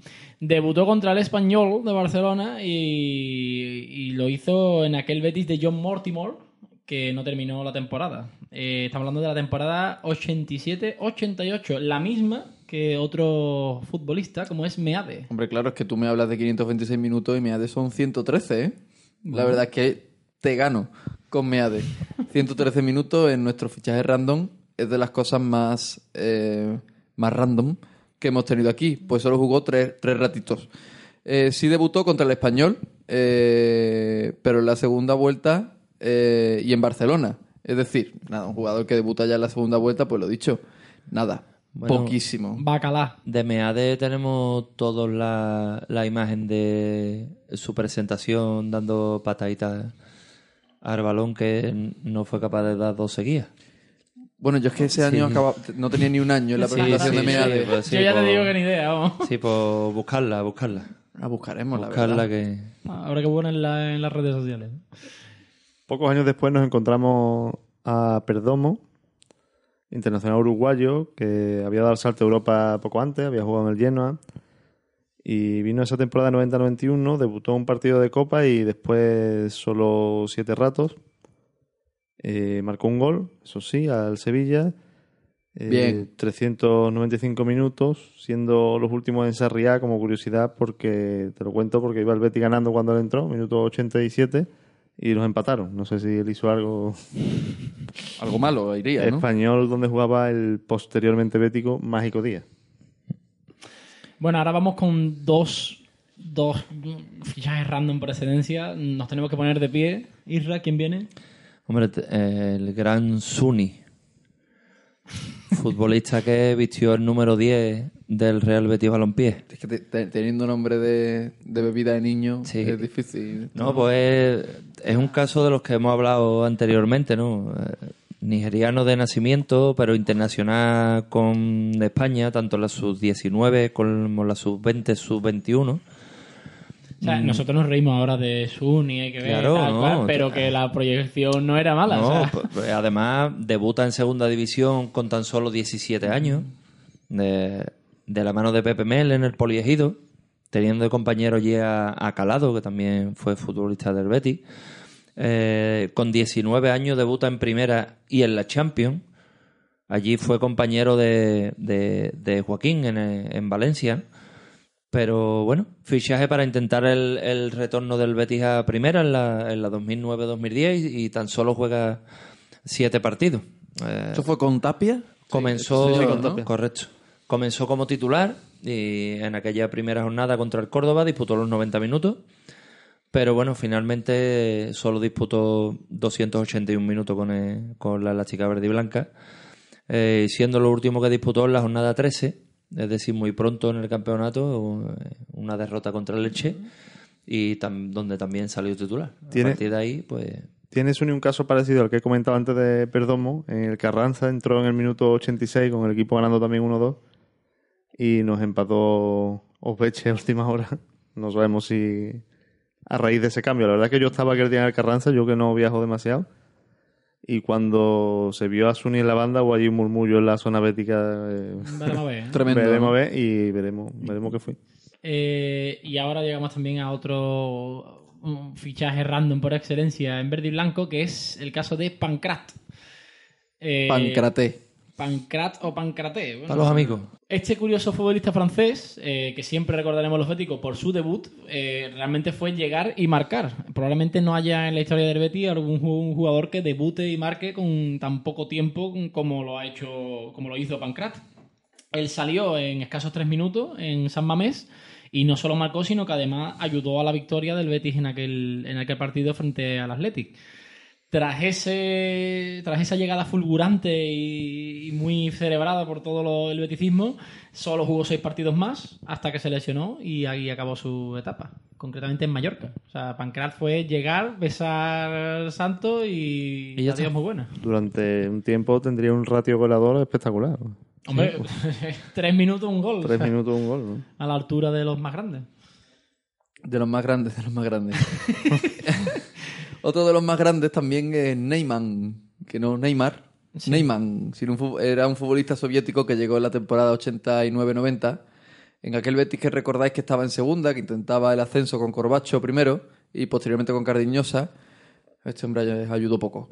Estuvo aquí 380 minutos de fútbol y comenzó en el Palamos, y, o sea, contra el Palamos, y disfrutó, disputó su última jornada en un intrascendente 1-3 en el Sardinero de la jornada de la jornada 38. Yo el que recuerdo también un poco más para adelante es Jaques. Sí, bueno, grandísimo delantero que tuve la suerte de tener en el Betis. Grandísimo, porque además que medía 1,90. ¿no? Efectivamente, por eso lo de grandísimo. Yo creo que es uno de los, de los más random, ¿no? Que hemos podido tener Sí. en el Real Betis Balompié. En la temporada 98-99 y tan solo jugó cuatro partidos.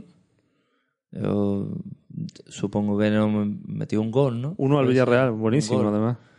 Pues mira, Un en golazo cuatro, al Villarreal. en cuatro partidos un gol. no mal. Yo me Tampoco acuerdo- tiene mal ratio, ¿eh? Recuerdo que debutó en Riazor y dejó allí buena, buena impresión. Tuvo un par de ocasiones Mejor ratio que Pancrat. que Sí. y, y después se diluyó y de hecho acabó la temporada en el Rayo. O sea, que jugó esos partidos y... Y, y terminó en España, Ahí está. porque Otro- ya después se fue. Otro jugador que se diluyó Yo tengo un autógrafo de Jaques. de Jaques. Yo Voy tenía- un día a la ciudad deportiva a pedir un autógrafo. ¿Queriendo? Sí, sí. Ah. Yo tenía un amigo que tenía una camiseta Vamos, fui a de pedir Jaques. varios, no, Ah. no solo a él, pero él. Tenía un amigo que tenía una camiseta de Jaques y era muy común verlo por las previas con su camiseta de Jaques. Yo- Con el que celebramos el ascenso de 2011. Efecti- Fuimos a la estación con esa camiseta. Julián. Eh, otro caso curioso y también que se diluyó como lágrimas en la arena es el de Mullins. Bueno, se diluyó, no empezó, ¿no? No, bueno extrañísimo fichaje de que Molins. Mullins- Este no- futbolista sueco-uruguayo, o uruguayo-sueco, no sé muy bien, que debutó en aquel partido de Copa de vuelta ya con poco que hacer porque el Betis había perdido 2-0 en la ida, ya iba a hacer uno perdiendo en la vuelta y, y aprovechó PPML esos minutos para darle un poco de rodaje al fichaje invernal que bueno, casi se quedó en eso, porque después tres participaciones ligueras más o menos seguidas después de ese partido escasos minutos y después la penúltima jornada jugó un ratito más, pero bueno, poco más de, de Molins. Continuamos con Da Silva, que tuvo dos temporadas entre la 62 y la 64, es decir, 62-63 y 63-64. Y este futbolista eh, tuvo unas cuatro participaciones ligueras en total en una temporada, en la primera, y en la segunda tuvo solo una. Curiosamente, le valió para marcar un gol en un, en un derby. Tenemos aquí también en la escaleta una anotación ultra futbolera, que es que en este periodo le dio tiempo a tener un hijo. Marcó en un derby que ganó el Betis además, 3-1. Y le dio tiempo a tener un hijo, pues su hijo también fue futbolista, jugó en segunda división, en segunda B. Y nació aquí en Sevilla. En Sevilla. curioso. Lier Rosa, Pues da Silva, ¿de dónde, dónde era su procedencia? de Brasil. De Brasil. Hombre, con, el ese nombre. Podía ser portugués. Bueno, eh, tenemos eh, el nombre de un guardameta que el Betis ficha procedente del Rayo Vallecano a mitad de la temporada 72. Estuvo aquí hasta el año 74 y en, en estos dos años acumuló la friolera de cinco partidos. Eh, su nombre lo dice todo. Para ser portero llamarse Chicharro, Y queda feo. pues No sé si recordarán todos ustedes eh, que Juanito la temporada, la- en el podcast anterior nos dijo que se había perdido una gran oportunidad el año de la Champions. eh, porque no Verdades sé... como puño, los que nos dijo Juanito. Sí, Juanito es que nos dijo verdades como puños, pues nos dijo que el año de la Champions pues no se había fichado demasiado bien. Eh, no sé por qué me he acordado esto y cuando ahora tengo que hablar de Juanlu, que fue un refuerzo de Champions eh, para la Champions ese año, la temporada 2005-2006, y un hombre que solo jugó cuatro partidos. Yo tengo como, como anécdota que yo he desayunado con este señor en la ciudad deportiva, este señor iba en chanclas, mientras el resto de los jugadores entrenaban. Pues este señor además se quedó sin ficha un tiempo, ¿no? Sí, una de las temporadas. Exactamente, se quedó sin ficha. Siempre se dijo que estaba peleado con Serra. Sí, sí, la verdad es que, pero mm, normal, se fue con menos de 100 minutos liguero y medio partido en Champions. Es decir, que tampoco es que este señor, eh, yo creo que no daba ninguna cualidad. Además, este señor se tomó fatal su paso por el Betis, porque después ha venido y ha, ha metido goles y lo ha celebrado de una forma un poco desproporcionada. Sí, con... sí. Ah, Yo le tengo especial inquina, no por él, sino porque yo en, yo siempre en mis camisetas del Betis me he puesto Juanjo. Y, y- y, claro, la gente, aquel año en la Champions fue la primera camiseta que tenía mi nombre y tal. Y claro, no eran las tipografías de ahora que suelen leerse más o menos bien, Bien. según el año. Por lo menos de la liga ahora son- se leen bastante bien. Y la gente veía a lo lejos Juanjo y decían, yo, ¿qué te ha puesto Juan Luz la camiseta? Y yo decía, no, pone guay, aparte ni es el mismo número, coño. Pero siempre tenía que estar con la cantinela y me daba mucho coraje. Explicando, explicando. La verdad es que Juanlu fue, fue duro. Un, ese un paso por hombre aquí. que no da tanto coraje, pero porque no hizo ni para bien ni para mal, fue el amigo Gaspersic, portero que llegó en la 2001-2002 y estuvo dos temporadas, procedente de la Extremadura y llegó como teórico suplente y tras dos temporadas solo le pudimos ver en cuatro partidos. Sí, pero es que la posición de portero da mucho, da mucho para esto, porque yo recuerdo a Lluvero sí. que también ocurrió lo mismo. En paz descanse. Eh, fue portero suplente del Betis en la temporada 93-94. Eh, solo tres participaciones, dos en Copa y una en Liga. Pero bueno, las de, las de Copa fueron sonadas, ¿no? Porque fue el portero de, de aquella eliminatoria con el, contra el Barcelona, fue el portero de- del partido de ida en el Villamarín. Y en la semifinal también, en la Eso ida. es. Sí, pero es que son los porteros. Pues la temporada justo de antes también había otro portero que también jugó muy poco. Las dos temporadas antes que era Requena. Sí. decir, No, incluso esa también. Requena O tuvo esa dos también, años. o sea Requena que- tuvo dos años y tampoco, tampoco dejó muchos partidos, solo uno en, en Liga en esos dos años. Sí jugó un poquito más en Copa, pero yo te digo, es que ahí estaba Diezma dándolo todo y era Ya. complicado. Sí, era complicado, era complicado. Pero vamos, que esa temporada entonces hubo tres porteros. En Sí, la 93-94 hubo tres 93-94. porteros. Eh, Lluvero y Requena. Vamos, que también este hombre Lluvero cuando vino, no sé qué pensaría que iba a hacer de jugar. Juega poco. Jugar Curioso. poco. Ganarse el Como. Manu Herrera, que hemos hablado antes, que sabía Claro. que iba a jugar entre poco y Sí, nada. también hemos visto otros años que eh, había en teoría muchos porteros y al fin acabó jugando el tercer portero y casi haciéndose, por ejemplo, dobla.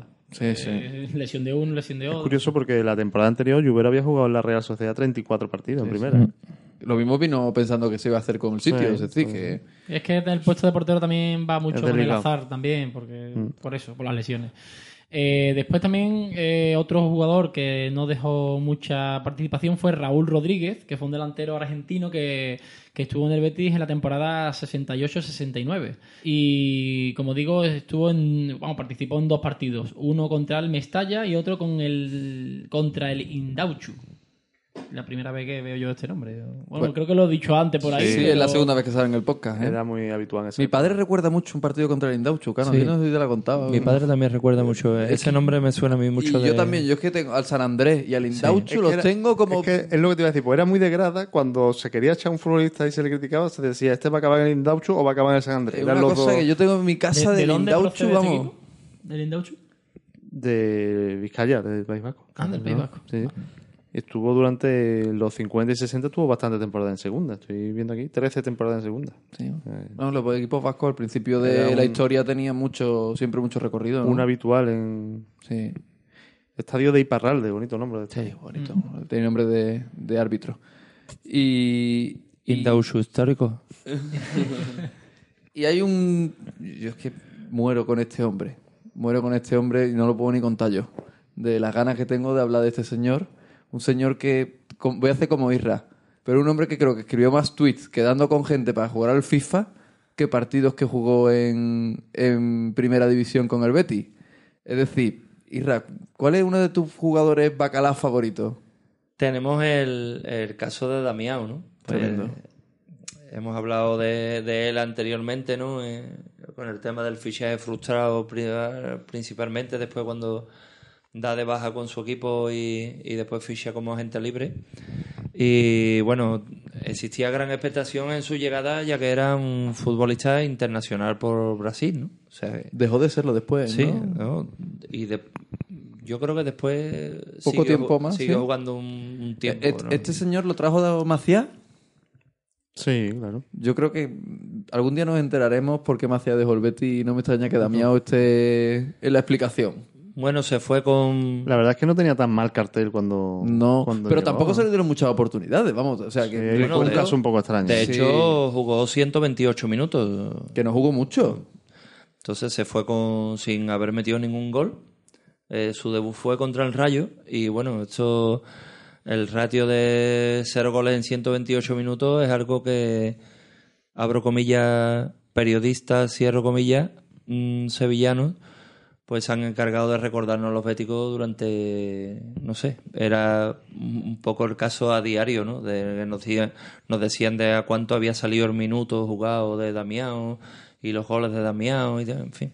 Hay otros casos por aquí cerca que, que nos recuerdan tanto, pero bueno, sí es verdad que fue un fichaje de, de un internacional brasileño que venía con expectación, expectativa para, para el Bético y, y que bueno, que fue un fichaje frustrado. Sí, sí, totalmente. Y otro otro fichaje bonito, Cano, fue Tosic, ¿no? Dusko Tosic, que nos dejó la friolera de 34 minutos en Liga y un partido de Copa, y ahí se quedó la cosa. Yo un día lo vi en Antique, no sé si. Eso está En bonito. Antique. Sí, sí, en Antique. Eso está bonito. Eso está Allí bonito. estuvo más de 34 minutos seguro. Y se vio más de 34 copas seguro. Dejó poco más. La verdad es que de estos jugadores que tampoco tenía tan mala pinta. De hecho, después él ha seguido con una trayectoria importante en Europa, pero. Y con su selección, pero aquí no. Es que estos jugadores balcánicos después tienen su mercado, ¿eh? Y tienen su cosa. No, y como el caso que vimos de Steinhofer y demás, que después juegan en equipos de ligas menores, pero que al final siempre juegan mucho en Europa, tanto en Europa League como en Champions. Varios años en la Liga Turca, actualmente en China, pero. Pues ahí está Tosic. Sí, porque hay un jugador que no ha salido aquí, no sé exactamente cuánto, cuántos partidos tendrá, que es Donk, que tampoco creo que jugara mucho con el No Betis, pero bueno, no ha salido aquí. Pero que, pero que es un jugador que está jugando Champions, que es titular, Sí, es decir que... Sí, sí, es decir que, vamos, que es un jugador que ha sido, que ha sido importante en otros equipos. Y yo agradezco mucho a todo el equipo de Betis Histórico el placer que me van a, que me están dando hoy, porque me han dejado la guinda del pastel. La guinda del pastel es el último futbolista de este bloque de, de fichajes. Hay más que no hemos dicho, ¿eh? pero es que no podemos. No, podemos se, decir nos ta- acaba se nos acaba el mundo, pero la guinda del pastel sí me la dan y yo solo tengo que me encantaría ser melado para poder para poder para poder leer mm, todas las cosas que hizo el grandísimo jugador en 52 minutos de, de jugar en el Betis, pues le dio tiempo a que le anularan un gol. Jugó un derby, le operaron de apendicitis, se fue a la Copa eh, de África en enero. Y eso es todo lo que hizo Víctor Ispeva. Temporada 2001-2002. Poco más que decir. Es que no hizo nada. La guinda del pastel. Bueno, no hizo nada, ¿no? Dicho todo lo que has dicho, ¿no? Bueno, sí, claro, se operó de apendicitis. Es que, es que os, quejáis, os quejáis de top. Pidió Juan de Ramón delantero y ahí lo Y tienen. ahí lo tiene. No, Además, claro. era un delantero muy, muy válido en el Pro Evolution Soccer de aquella época. Sí.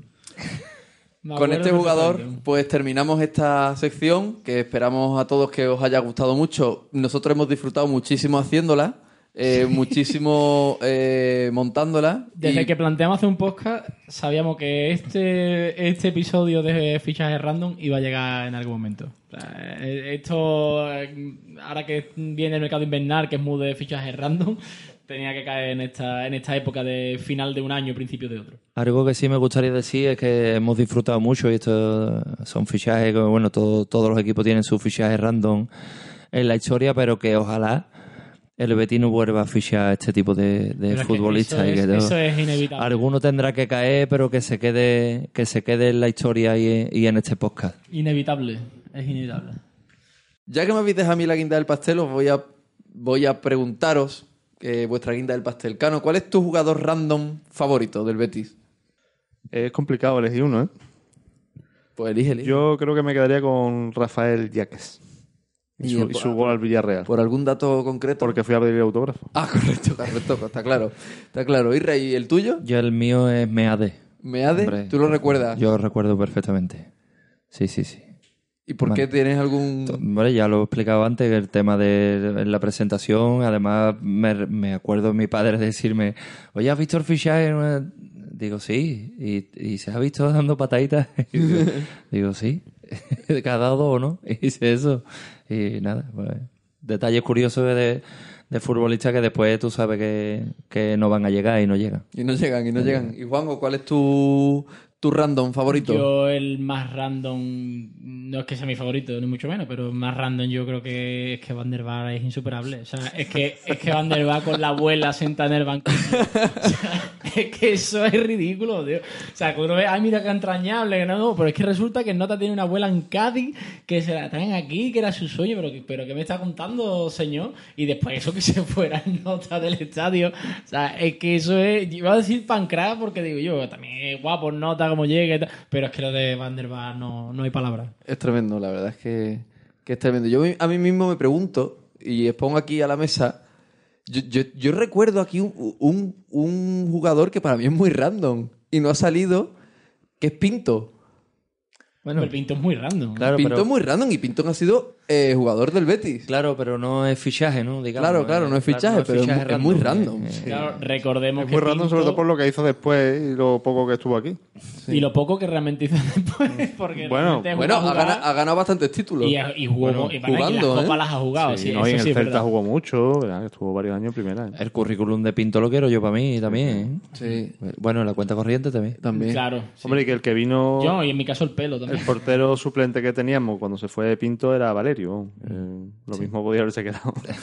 Y yo hay otro jugador que es random, pero se ve que no tan poco random, para mí que, que fue Somoza. Un jugador que, que sí jugó un poquito más, pero para mí eh, tiene que entrar en sensaciones dentro del En random. Sensaciones muy random, pero es que eh, el listado es infinito. ¿eh? Bueno, le, le pedimos a los oyentes que cuando escuchen este podcast, pues comenten. Que nos comenten y nos Claro. digan si se nos creen que se nos ha olvidado alguno o, o incluso si, si no, bueno, que nos proponen alguno que, los comentamos piensen. en el siguiente. Claro, los Claro. podemos comentar en el siguiente o en, o en los, vamos, los propios comentarios de Ivos y demás. Eh, nosotros hemos puesto antes de grabar este podcast un, un tweet diciendo lo que íbamos a grabar y hay algunos comentarios en Twitter de, por ejemplo, eh, arroba la voz de Agat que nos pone Buf, Sara, Andersen, Ricardo, Fabricio, Doblas y Casto. El Betty fichando portero, punto suspensivo. Y también tenemos otro que nos pone arroba btseg, que nos pone Andrei Frascarelli, Andrei, entiendo, Frascarelli, Balan González, Cucleta, punto suspensivo. Cucleta. Cucleta, Cucleta no, no ha salido aquí, pero hombre, tampoco entiendo que sea random, ¿no? Cucleta sí jugaría Sí, más. sí. Bueno, no tanto más, pero Cucleta es muy random también. Pero yo creo que es random ya desde el nombre, ¿no? Hay Claro, futbolistas hombre. que ya desde el nombre me Además, de fuma- fumaba, Cucleta fumaba, Sí, ¿de acuerdo? Tuvo dos temporadas, jugó 28 partidos, bueno, jugó un poquito Claro, más, metió 6 bastante más de goles. los que hemos estado comentando. Cucleta que falleció en 2011, por cierto. Descanse. Pues nada, esto ha sido lo que ha dado de sí este, este podcast sobre fichajes random. Así que acabamos esta sección y, y vamos a la siguiente, con el número, en este caso, número 5.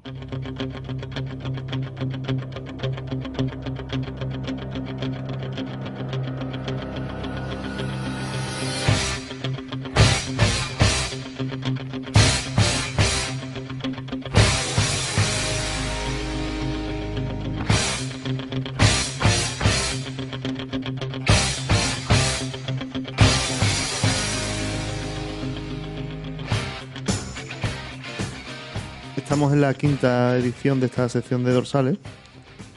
Como siempre vamos a repasar un poco los futbolistas que han llevado este dorsal y las curiosidades que tenemos al respecto.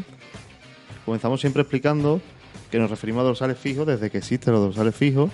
¿Desde cuándo existen los Que se instauraron en la Liga Española en la temporada 95-96. Yo sé que el que escuche todos nuestros podcasts dirá, otra vez van a explicar Otra lo vez. mismo. Claro, es que Por si alguno se incorpora. se incorpora ahora pues, un pequeño repaso rápido. ¿sabes? Más o menos en los años 70 se empezó a tener en torneos de selecciones.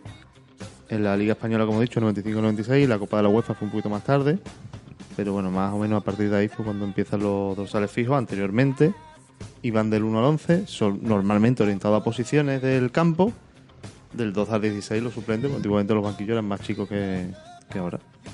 Correcto. Ya explicamos en el día de Rogelio la curiosidad de aquella selección de Países Bajos que los tuvo por orden alfabético. Los 70 que el portero era el 8 y que el 1 era un jugador de Y campo. que tú hiciste la temporada actual, que estamos grabando este podcast, que es la 2019-2020, hiciste cómo sería la plantilla del Betis Actual. si los dorsales fueran por orden Eso es. alfabético. Eso estaba en el podcast, pues el 2. El 2, el El de dos. Rogelio. Con lo cual comenzamos este repaso a la temporada 95-96, que al igual que los anteriores dorsales, del 1 al 4 que hemos hecho, se estrena el mismo día, en aquella temporada 95-96, donde ya hemos explicado otras veces también que se inauguraron varias cosas porque fue el primer día de Liga de 3 puntos, fue el primer día de Liga de 22 equipos y fue el primer día de una curiosidad que nos contó Betis Chill del parche de las camisetas o de las calzonas, ¿recuerdas? Sí, correcto. Ese fue en el, Lo comentamos en el podcast, primero. Y fue Josete el primero en llevarlo, lo llevó aquella temporada, que fue titular en aquel partido que el Betis empató en Mérida, con el debut de Alfonso, que marcó, pero se lo anularon. Así que no fue el debut goleador de Alfonso. aquel partido que ya hemos comentado alguna vez que se lesionó Cobarsi, Que Por- jugó Lore Morón padre. que fue parte implicada en la aquella En lesión. aquella lesión. Porque Lore Morón padre fue jugador del Mérida. Correcto. 12 futbolistas han llevado este dorsal. Relativamente pocos, ¿no? Bueno, no tampoco más que el 4, por ejemplo. ¿Y todos han sido defensas? No, no todos han sido defensa porque recuerdo quizá el caso más raro de, de Dorsal 5 fue el de Kadir, que lo llevó en la temporada 2015-2016. ¿Fichaje Bacala? Mm, Bueno, no, Moya no estuvo tampoco. Vale. Tuvo minutos, tuvo minutos. Tuvo su- tuvo más minutos que. Kadir aquel año, su segunda temporada, se quedó inicialmente sin ficha como Vadillo, pero a última hora había dos fichas libres, le dieron dorsal a los dos, Kadir con el 5 y Vadillo con el 21, un número muy bajo para un atacante, pero bueno, ahí estuvo. ¿Es lo que había? Después sí ha habido algunos mediocentros, como Pavón, por ejemplo, o Petros. Hay una cosa que a mí me gusta mucho preguntarte siempre en este dorsal es que es cuando, cuándo fue la primera vez que el que el 5 metió un gol. Pues tenemos que esperar a la siguiente temporada. Fue un gol que marca Josete en Anoeta y además lo marca en la última jugada del partido para dar la victoria en Anoeta, como digo, contra la Real Sociedad, partido que gana el Betis 0-1. No es un dorsal especialmente goleador, hay tan solo 17 y cantidad más o menos aumentada gracias a Rivas, que marcó 8. Pues arriba llevaba el 5. Llevaba el 5 la mayoría de los años, porque inicialmente llevó el 29, tuvo una temporada de 18. Y el siguiente con más goles, curiosamente, fue Matilla, que marcó 3. Fíjate. ¿Tanto metió Matilla en Liga? No recordaba. No en. Liga, en, Ah, en total, En porque total. marcó uno en Europa League y uno en, o en sea, Copa del Que no repitió, ¿no? No repitió, uno en cada competición. Eh, no, Matilla no marcó un gol en, eh, en segunda división. Sí, uno en Liga, he dicho. Ah, vale, perdón. Sí, que creo que fue en El- Girona. la primera jornada en Sabadell. En Sabadell. Ah, en Sabadell, correcto. Sí, sí. Sea, yo comunidad, pero no soy equipo. Ganó el Betis 2 a 3, ¿no? ¿Puede ser? Correcto. Se puso el Betis 0-2, le empataron Cero- y, no, o sea, 0-3 y acabó- 0-3 y acabó pidiendo la hora. La verdad. ese eh, partido que algún día hablaremos concretamente de- del tercer gol, de quién marca ese tercer gol, si Rubén Castro o no, porque ya tuvimos alguna discusión con ese Sí, tema. sí, sí, correcto. Y, y Cano, ¿quién es el que el jugador que más años ha llevado el, el dorsal 5? Bueno, mayoritariamente Rivas, como he dicho, lo, llevó durante ocho temporadas hasta que se fue en 2010. O, eh, recordemos que Rivas se quedó una vez que el equipo bajó a segunda y jugó esa primera temporada con Tapia y Víctor Fernández, pero no ya la siguiente. De los 12 futbolistas que, nombra- que lo han llevado, 5 lo han llevado solo una temporada, que fueron eh, Calado, Pavón, Jordi Amat, Kadir y Petros. Eh, recalco que han llevado una temporada ese dorsal, no que hayan estado una temporada en el Betis, porque Sí, sí, como sí, he que dicho, han ido cambiando de Pet- eh, Kadir estuvo la temporada anterior con otro dorsal, igual que Petros también estuvo otra temporada con otro dorsal, igual que Calado. Mm. Y añado eh, una curiosidad concreta con el dorsal, que es el caso de Momo, que llevó el dorsal 5 un día, ¿Un partido? un partido. Porque ¿Y eso cómo es? en la temporada 2010-2011, eh, yo no sé por qué, el debut de, del Betis aquel año, que fue contra el Granada, Momo llevó el 5 y Dorado llevó el 16. Por eso Dorado, que marcó aquel día, no está metido en los goles con el dorsal Ya. 5. ya la segunda jornada se cambiaron. Claro, porque, porque me imagino que los, los dorsales son fijos una vez que se cierran las fichas Claro, de la liga. no que- es normal- Y como se empieza antes de que cierre el mercado de fichajes, ¿no? Sí, no es normal que haya cambios antes en esos partidos intermedios, pero en este caso sí, sí lo hubo. Hubo otro caso parecido en la temporada 2013-2014, cuando Matilla marca en, en Copa de la Europa League, la previa, donde también hay un baile de dorsales ahí con Xavi Torres y Jordi Figuera, que después no es el que llevaron en el resto de la temporada. Esto en Liga es raro, no es muy normal que pase, pero esta temporada pasó, Dorado empezó con el 16, Momo con el 5, y en la segunda jornada Dorado pasó al 5 y Momo al 22, 22. que es el que llevó. Y, y- y normalmente eh, son españoles los que han, han llevado este, este dorsal. Mm, Bueno, está un poco repartido porque ha habido cinco extranjeros. Como he dicho, Calado ya lo he nombrado, Pavón, Petros, Kadir y Vidakovic. Aunque es verdad que Vidakovic llevó otros dorsales en su inicio, en su inicio de dorsal fijo, porque Vidakovic recordemos que llega un año antes de que hubiera dorsales fijos, que por supuesto no se aplica ahora. Y os cuento también, ya para terminar, que todos los que han llevado este dorsal, además han llevado otro, menos el francés Michel Pavón, que hemos comentado en la sección anterior, porque lógicamente no pudo, no estuvo más temporada, pero todos los demás sí han tenido el 5 y además otro, incluido Josete, con la curiosidad que contamos el otro día, porque Josete en Recopa, en el partido de Stanford Bridge, llevó el 26. No llevó todo el dorsal durante su estancia en el Betis, pero sí ese día. Ese día no sí. sé si en el resto del torneo de la Recopa, porque como ya dije, no, no lo he encontrado. Pues nada. Eh, el próximo podcast. mm, esta Spoiler. Esta, sección será del dorsal número 6. Así que esto sí lo acabo de decir. Eh, como siempre decimos, si nuestros oyentes nos mandan fotos de sus dorsales 5 o dorsales 6, bueno, que nos manden el dorsal que suelen tener. Hombre, si la tienen de Cadir, la publicamos a ver seguro. si hay ¿eh? un dorsal 5 random. Hombre, mm, que alguien que tenga la camiseta del 5 con un Josete, yo qué sé. Pero eso no es random, eso es Gloria. Bueno, mm, ¿cuánta gente conoces tú que tenga la camiseta del 5 con Josete? Betty Shirt, seguro. Seguro que la tiene. Un abrazo a Betty Shirt y pasamos a la siguiente sección.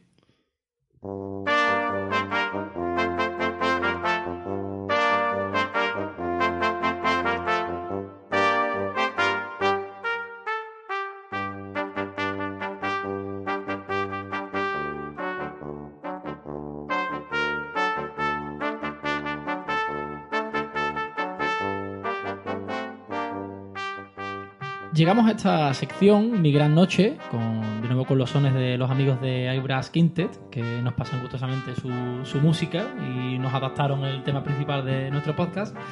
Y en esta sección, como siempre decimos, eh, hablamos de alguna gran noche, no necesariamente eh, una noche épica ni legendaria para todos, sino una gran noche que especialmente signifique algo para la persona que, que nos la cuenta.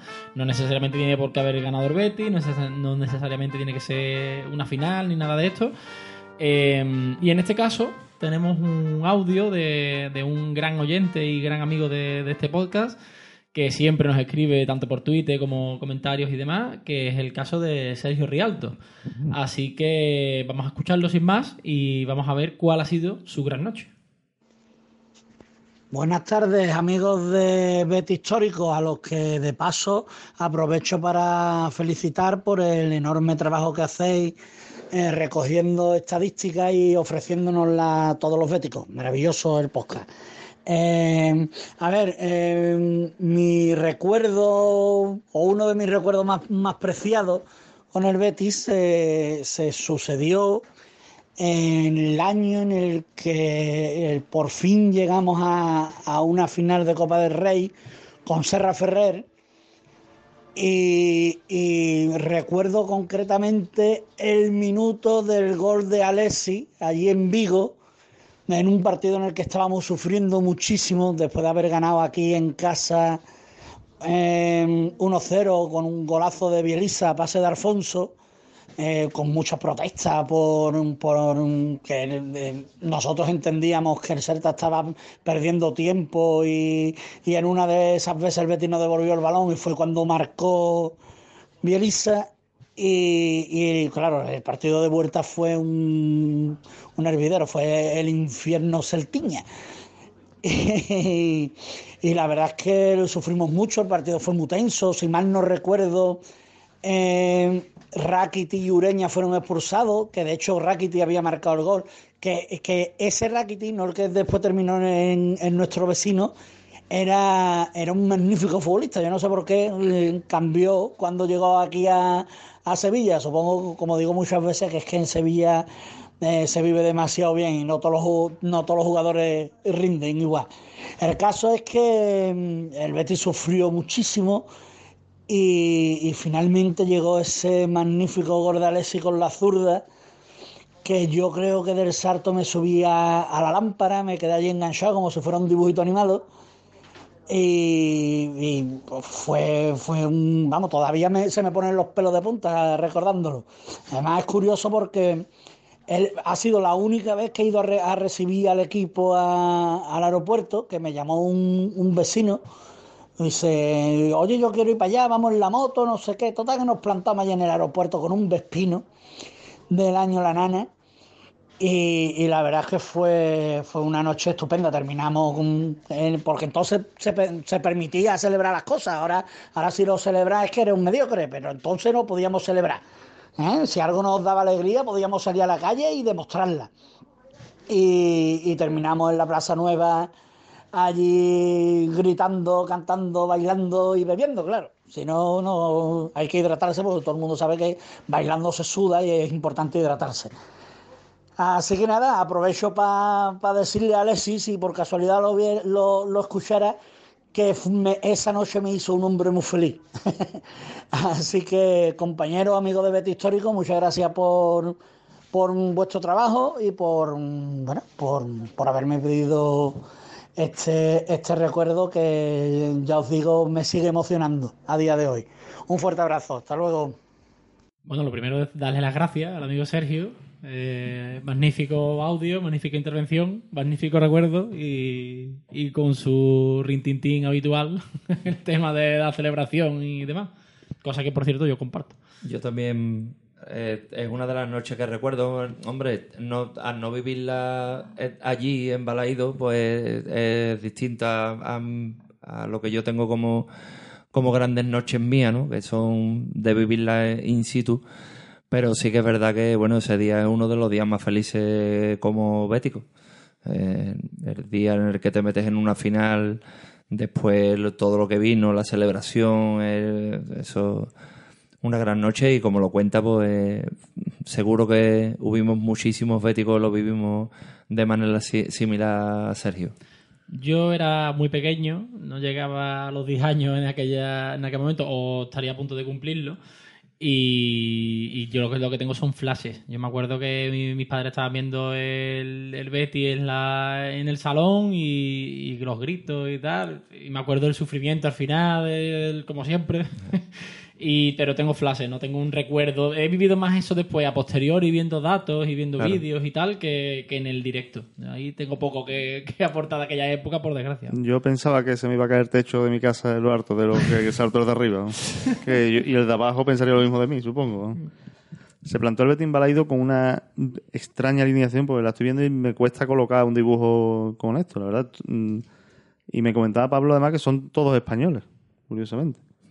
Juega con Todos los titulares. todos los titulares, sí, porque en la segunda parte sale Yelica, en el minuto 56, Que fue el protagonista, como ha dicho Sergio, del De la partido de ida. ida del gol. pero juega... Oye, una- cosa que él ha comentado de Rakiti, que no es Rakiti. no es Rakitic, es Ratkovic. Es Ratkovic, sí. Que también jugó en el Sevilla. Sí. Jugó en el Sevilla de todas formas. Nos Sí, puede, no, hombre, nos puede valer, nos puede Por, valer. por el- por ser correctos con el nombre. Jugó el Betis con Jaro en puerta y después, la verdad es que no soy capaz de situarlo, como he dicho, Jaime Quesada, Merino, Olías, Ureña, Roberto Río, no había más defensa ya. Luis Fernández, Defensivo, ¿no? Alexis, Caña, Pierre y Alfonso. ¿Se, se dice que era Víctor Sánchez del Amo el entrenador? No, ¿No? Ah, bueno. ya en el segundo tiempo entra Yelica por Jaime. Como hemos escuchado, Ureña fue expulsado. Y ya en el 90 entra Josete por Alfonso, pero bueno, imagino que ya por, Sí, por perder por tiempo. unos segundos, ¿no? Después ya con el 1-1. De todas maneras, ya en el momento que marca Alessi el gol, ¿en qué minuto? fue? 87. O sea, en el momento que marca Alessi eh, es final.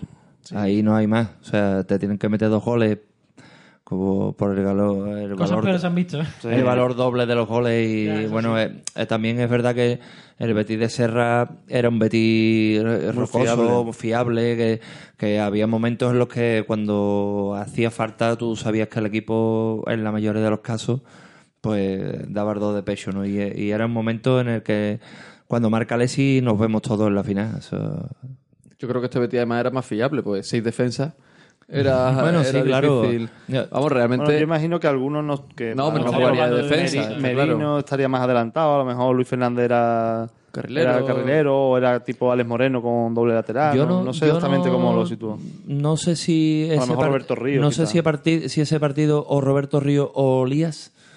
Creo recordar que pudieron jugar en el centro del campo, centro, ¿no? sí, Con Alexis y Caña, lo, un tribote lo que está lo que está haciendo el Betis actual ahora Sí, mismo sí, muchas sí. veces con Edgar o con Bartra, con, o sea, que, que te pones a contar y dices, bueno, seis defensas y, y realmente bueno es que uno está jugando un poco más adelantado. La verdad es que ese, ese partido, o cuando terminó ese partido, la ilusión estaba por las nubes, porque se clasificaba a la final y el Betis iba tercero en Liga. O sea, que estaba Sí, casi sí. de Champions. Lo que pasa es que se cayó al final en Liga un poco. la verdad que Además, no solo se cayó, sino que. No, un, le- poco, un poco no. Bueno, se cayó. Números que hoy día serían alarmistas total. Porque además no solo de la forma, o sea, no solo que descendiera posiciones, sino de la forma en que bajó posiciones. Sí, ganó solo tres partidos. Eso fue cuando fue este partido de, de Copa, fue justo después de la jornada 31 que el Betis había empatado a cero con el Español, en campo del Español. Eh, quedaban, por tanto, 11 partidos después de aquello, porque eran las ligas de 42 equipos. Ganó solo de, tres. de 42 nada. Ha dicho 40. pues no, no pasa nada. Eh, ganó tres partidos en, en esa racha. Uno de ellos el que hemos hablado de Anoeta, del gol de Josete. Y la verdad que fue una pena, porque tuvo varios partidos que se puso con dos goles de ventaja y le empataron a última hora con el Racing, con el Zaragoza. y, Sí, de, se verse, de verlo poco. hecho y al final no, Sí, no terminas sí, sí, de, cuajar una, lo que hubiera sido. Bueno, ya de por sí fue una temporada histórica, pero que podía haber sido bastante. ¿no? finalmente quedó cuarto y la Champions la verdad que hubiera estado muy complicada. En aquella época jugaban dos, no cuatro como ahora. Sí. Y bueno, eh, fue una pena porque después se perdió la final, que fue también... Claro. Sí, y como se queda el, el mal sabor de boca que se le queda al Bético, porque Sí. cuando quedan 11 jornadas te ves tercero, te ves en la final, y como terminó todo con el tema de Serra fichando por el Barcelona, con Lopera no queriendo dejarlo sentarse en el banquillo de la final, en fin. eh, fue una temporada que, que podía haber terminado de manera gloriosa. De hecho, cuarto puesto y final de Copa es temporada Casi- extraordi- casi ex- mejorable, extraordinaria Te lo firmo para el Betis, que yo lo firmo para siempre. Pero sí es verdad que se queda un sabor Sí, agridulce. parece sí. que se retira ya un poco eh, el- cuando sabe que medio se va, ¿no? Que tira un poco, baja los brazos un No, poco. Yo no creo, pero quizás el equipo llegó cansado al final. Se rehúsa poco futbolista normalmente. y- Sí. Pueden ser eh, varias circunstancias, hombre, no decir que porque hubiera firmado por otro equipo mm, no pusiera el 100% en No su creo. trabajo, se supone que no, está, está un poco Aparte que fuera de lugar, ¿no? Pero- sobre su propio Pero, tejado. no claro, pero, pero que sí es verdad que una temporada que el Bético en ese momento de Balaido estábamos en el techo y, y bueno, te y caes, después ¿no? nos quedamos en el altillo. Claro, te terminas de, de cayendo un poco, ¿no? Eh, Pablo, ¿tú cómo viviste ese partido? Pues- Hemos comentado aquí más o menos que si a uno se le cae el techo, yo tengo flashes, Isra... eh, Yo no tengo mucho recuerdo, ¿eh? Vosotros sabéis que yo soy de poco recuerdo. Yo tuve una época, pues, que no era muy seguidor de, de nada. de nada. Sí recuerdo la final muchísimo, pero no tengo un gran recuerdo de, de este partido semifinal. de semifinales. No, no, para nada, para nada. Lamentable por tu parte. Sí, totalmente, como siempre que yo. De hecho, sal. sal. Bueno, pues eh, volvemos a darle las gracias a Sergio y, nada, y muchas gracias también de paso por todo el cariño que nos muestra siempre por las redes y, por, y con sus comentarios y sus palabras. Continuamos y vamos a resolver algunas dudas de nuestros oyentes.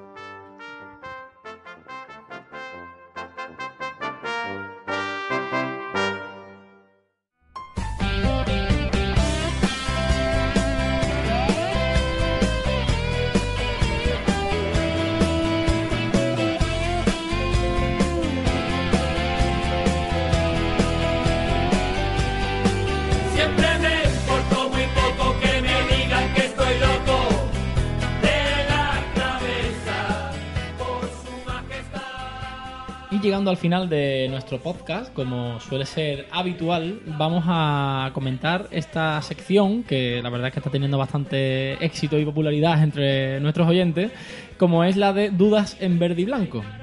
Donde básicamente respondemos algunas dudas que nos hacen algunos oyentes a través de nuestras redes sociales o en este caso, como vamos a ver, a través del propio WhatsApp del amigo Cano. Sí, eso es. Mi compañero de grada Jesús, que ya Lo has mencionado. lo hemos mencionado alguna vez, ferviente oyente, y nos ha mandado este audio haciéndonos una preguntita. Sí, vamos a escuchar, vamos a escucharlo. vamos a escuchar el audio. Venga, vamos a escucharlo. pasa, vecino verde y blanco? Veo que sigueis dándole caña al podcast. La verdad es que estáis haciendo muy buen trabajo, tío. Se nota que, que os gusta lo que te he dicho otras veces. Le dedicáis tiempo, tío, y estáis haciendo bastante, bastante bien las cosas. Eh, el otro día, pensando, se me ocurrió, no sé si, si sabes, cuántas veces el Betis ganando por tres o más ha terminado perdiendo o empatando. Yo sé que es un poco pesimista, pero el otro día, cuando volví a casa después del partido del Bilbao, se me vino a la cabeza, creo, no sé si, si estoy equivocado, en San Mamés, antes de, antes de que hicieran el nuevo estadio, no recuerdo si estábamos ganando al Bilbao por 3 o por 4, y terminó el partido quedando 4-4. Con la historia esta de que con el Betis nunca se puede estar tranquilo. Yo creo que fue hace unos años, creo que estaba, no sé si estaba Pepe Mel, me suena de, de unos, no te hablo de 10 años, te hablo de unos, de unos 5 o 6, si no me falla la memoria. No sé si te parece bien contestar a esa pregunta, pero a lo mejor puede, no sé, po- podría resultar interesante. Ante todo, muchas gracias por las palabras que, que nos dedica a nuestro podcast y a nuestra labor. Y bastante tiene con aguantar a Cano como compañero de grada, que Sí. tiene bastante. Sí, sí, sí. No estamos al lado al lado, ¿eh? Ah, en bueno. una zona cercana, pero me he centrado principalmente en primera división. Realmente no hay tantos casos. Es una sensación que tenemos de que nunca estamos tranquilos, pero eh, centrándonos en la pregunta concreta, yo he encontrado dos casos. El 4-4 que él dice. Lo que pasa es que él mezcla un poco dos partidos. Sí. Eh, efectivamente, un 4-4 en la temporada 2004-2005, que el Betis iba ganando 0-3 con Serra Ferrer, y después hubo otro con Pepe Mel, un O poquito sea, con más tarde. CRFR va ganando 0-3 y el partido acaba 4-4. Se pone 4-3 y después empata Y Oliveira. Oliveira final. 4-4. Pero sí es cierto que contra el Atleti. Sí, sí, contra claro. Atleti, sí. Y después hay otro caso parecido contra Atleti, que con Pepe Mel, que el Betis se fue 0-3 al descanso y le empató el Atleti a 3 y después acabó el Betis ganando 3-5 con gol Ah, de vale, Pozuelo. claro, él ha mezclado esos, Claro. dos, Y después un caso similar que fue el famoso de Mallorca en 2008-2009, que también iba a 0-3 y acabó 3-3. No hay muchos casos más.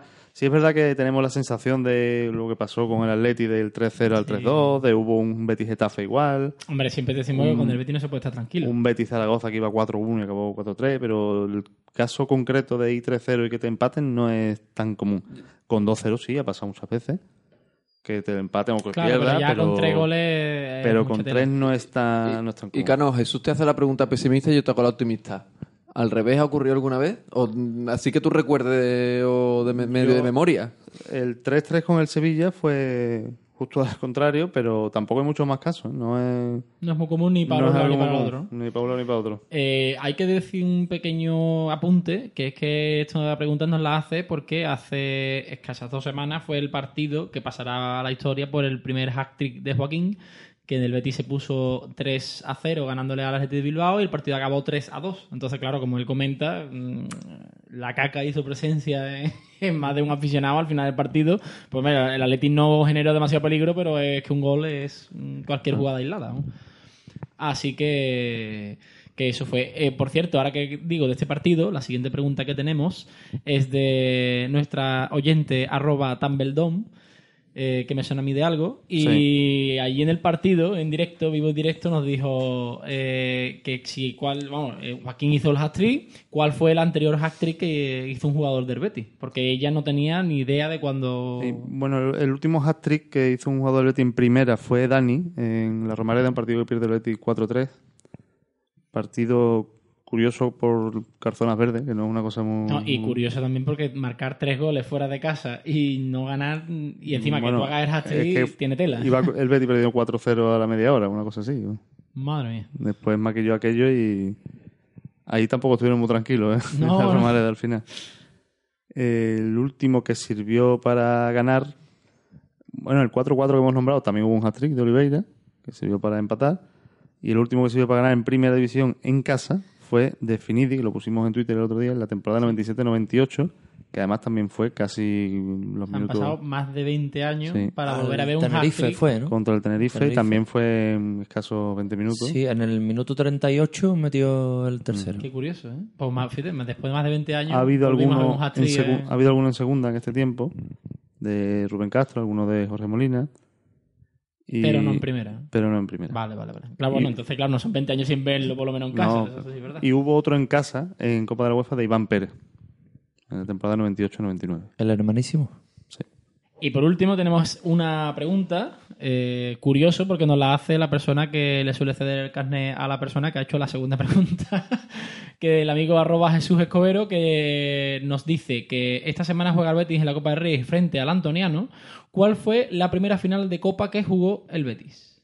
Pues la primera final de Copa que jugó el Betis no fue de Copa del Rey, porque fue en el año 31 y en el año 31 pues en España había una república, entonces lo primero que jugó el Betis fue la final de la Copa de la República. Y eh, el primer dato que llama la atención es que el Betis en ese año no estaba en primera división, sino estaba en segunda división, eh, todavía no se había convertido en, equipo de primera y se convirtió en el primer equipo andaluz en jugar la final de Copa. La verdad es que el camino eh, para llegar a la final de Copa pues fue un camino difícil porque el- el Betis se enfrentó a la Real Sociedad y además empezó eh, con un partido de ida, ganando por 5 a 1. El partido de vuelta se sufrió un poco, pues, pues perdió 4 a 1. Y también se enfrentó al Real Madrid, se enfrentó a la Arena de Guecho. Dentro de, de los partidos con el Arena de Guecho, eh, debemos decir que la ida pues quedó 2 a 1 y la vuelta 1 a 0. Y bueno, eh, me podéis decir que bueno que el valor doble, etcétera, pero aquí eh, En aquella época no estaba. no, no existía valor doble de los goles en aquella época y hubo partidos de desempate que se jugó en un campo neutral, que en este caso fue en Chamartín, y el Betis pues jugó eh, ganó por 2 a 0.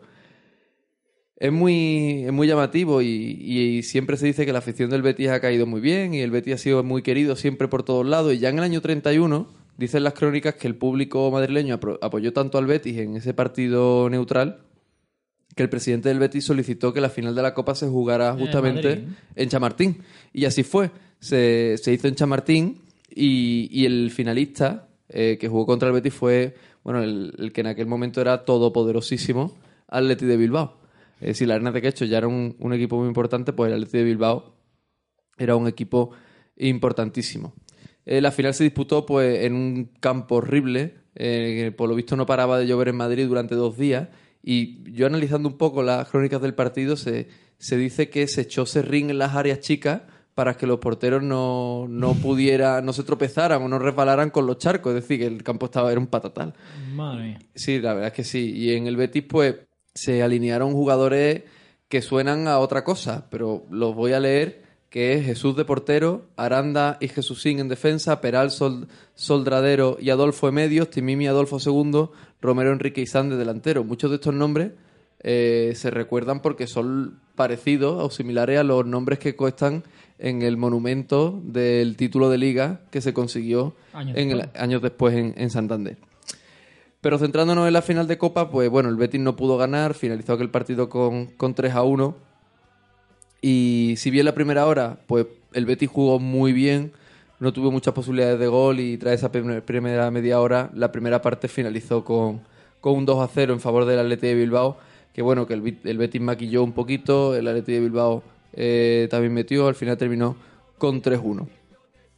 Pero sin, sin duda debemos sacar que, que, bueno, que fue el primer gran éxito bético, ya en el año 31, en un año muy incipiente de las competiciones eh, nacionales, y sin duda pues, pues una gesta de, del Betis que subiría a primera eh, ya al año siguiente y que terminaría ganando la, la liga cuatro años después. Pues nada, esto ha sido lo que ha dado de sí estas tres preguntas de nuestros oyentes. Como siempre, os incitamos en, las redes sociales y demás. Todo lo que vayáis viendo curioso, que vayan dando los partidos de actualidad o que tengáis curiosidad de respecto a la historia y demás, pues hacednosla llegar e intentaremos siempre ofreceros la mejor respuesta posible en el, en el siguiente episodio. Sin más, pues nos vamos al tiempo de descuento.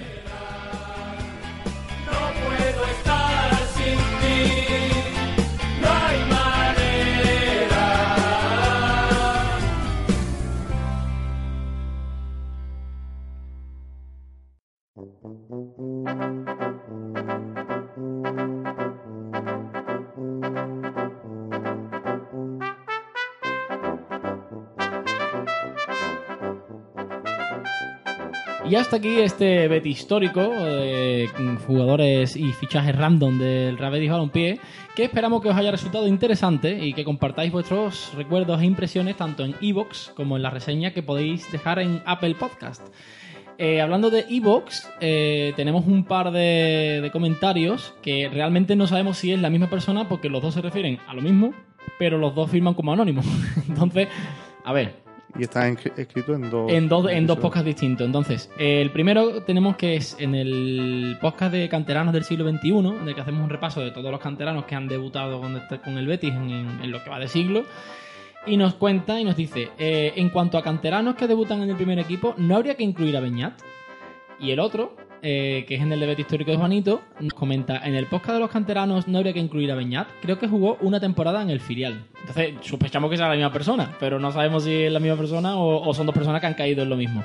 Entonces, Cano, ¿qué podemos responder a esto? Efectivamente, Beñat jugó una temporada en el filial y por supuesto está incluido en el listado de canteranos que debutaron y en el total, pero cuando lo comentamos, si, si os fijáis, decimos que debutan dos canteranos. en aquel- Decimos, dices, porque esa parte de mala dices tú. digo, en el Betis Granada de la temporada 2010-2011, que debutan dos canteranos, el día que debuta Jorge Molina y Rubén Castro, y no digo cuáles, pero verdad, se nos Beñat pasó el y. Ezequiel. Además Pero Beñat, que- por supuesto, está incluido cuando después hablamos del total y de todo eso. En los números y tal, Sí, por sí. supuesto, tan curioso. ¿Cómo olvidar al, ¿Cómo olvidar a al gran Beñat?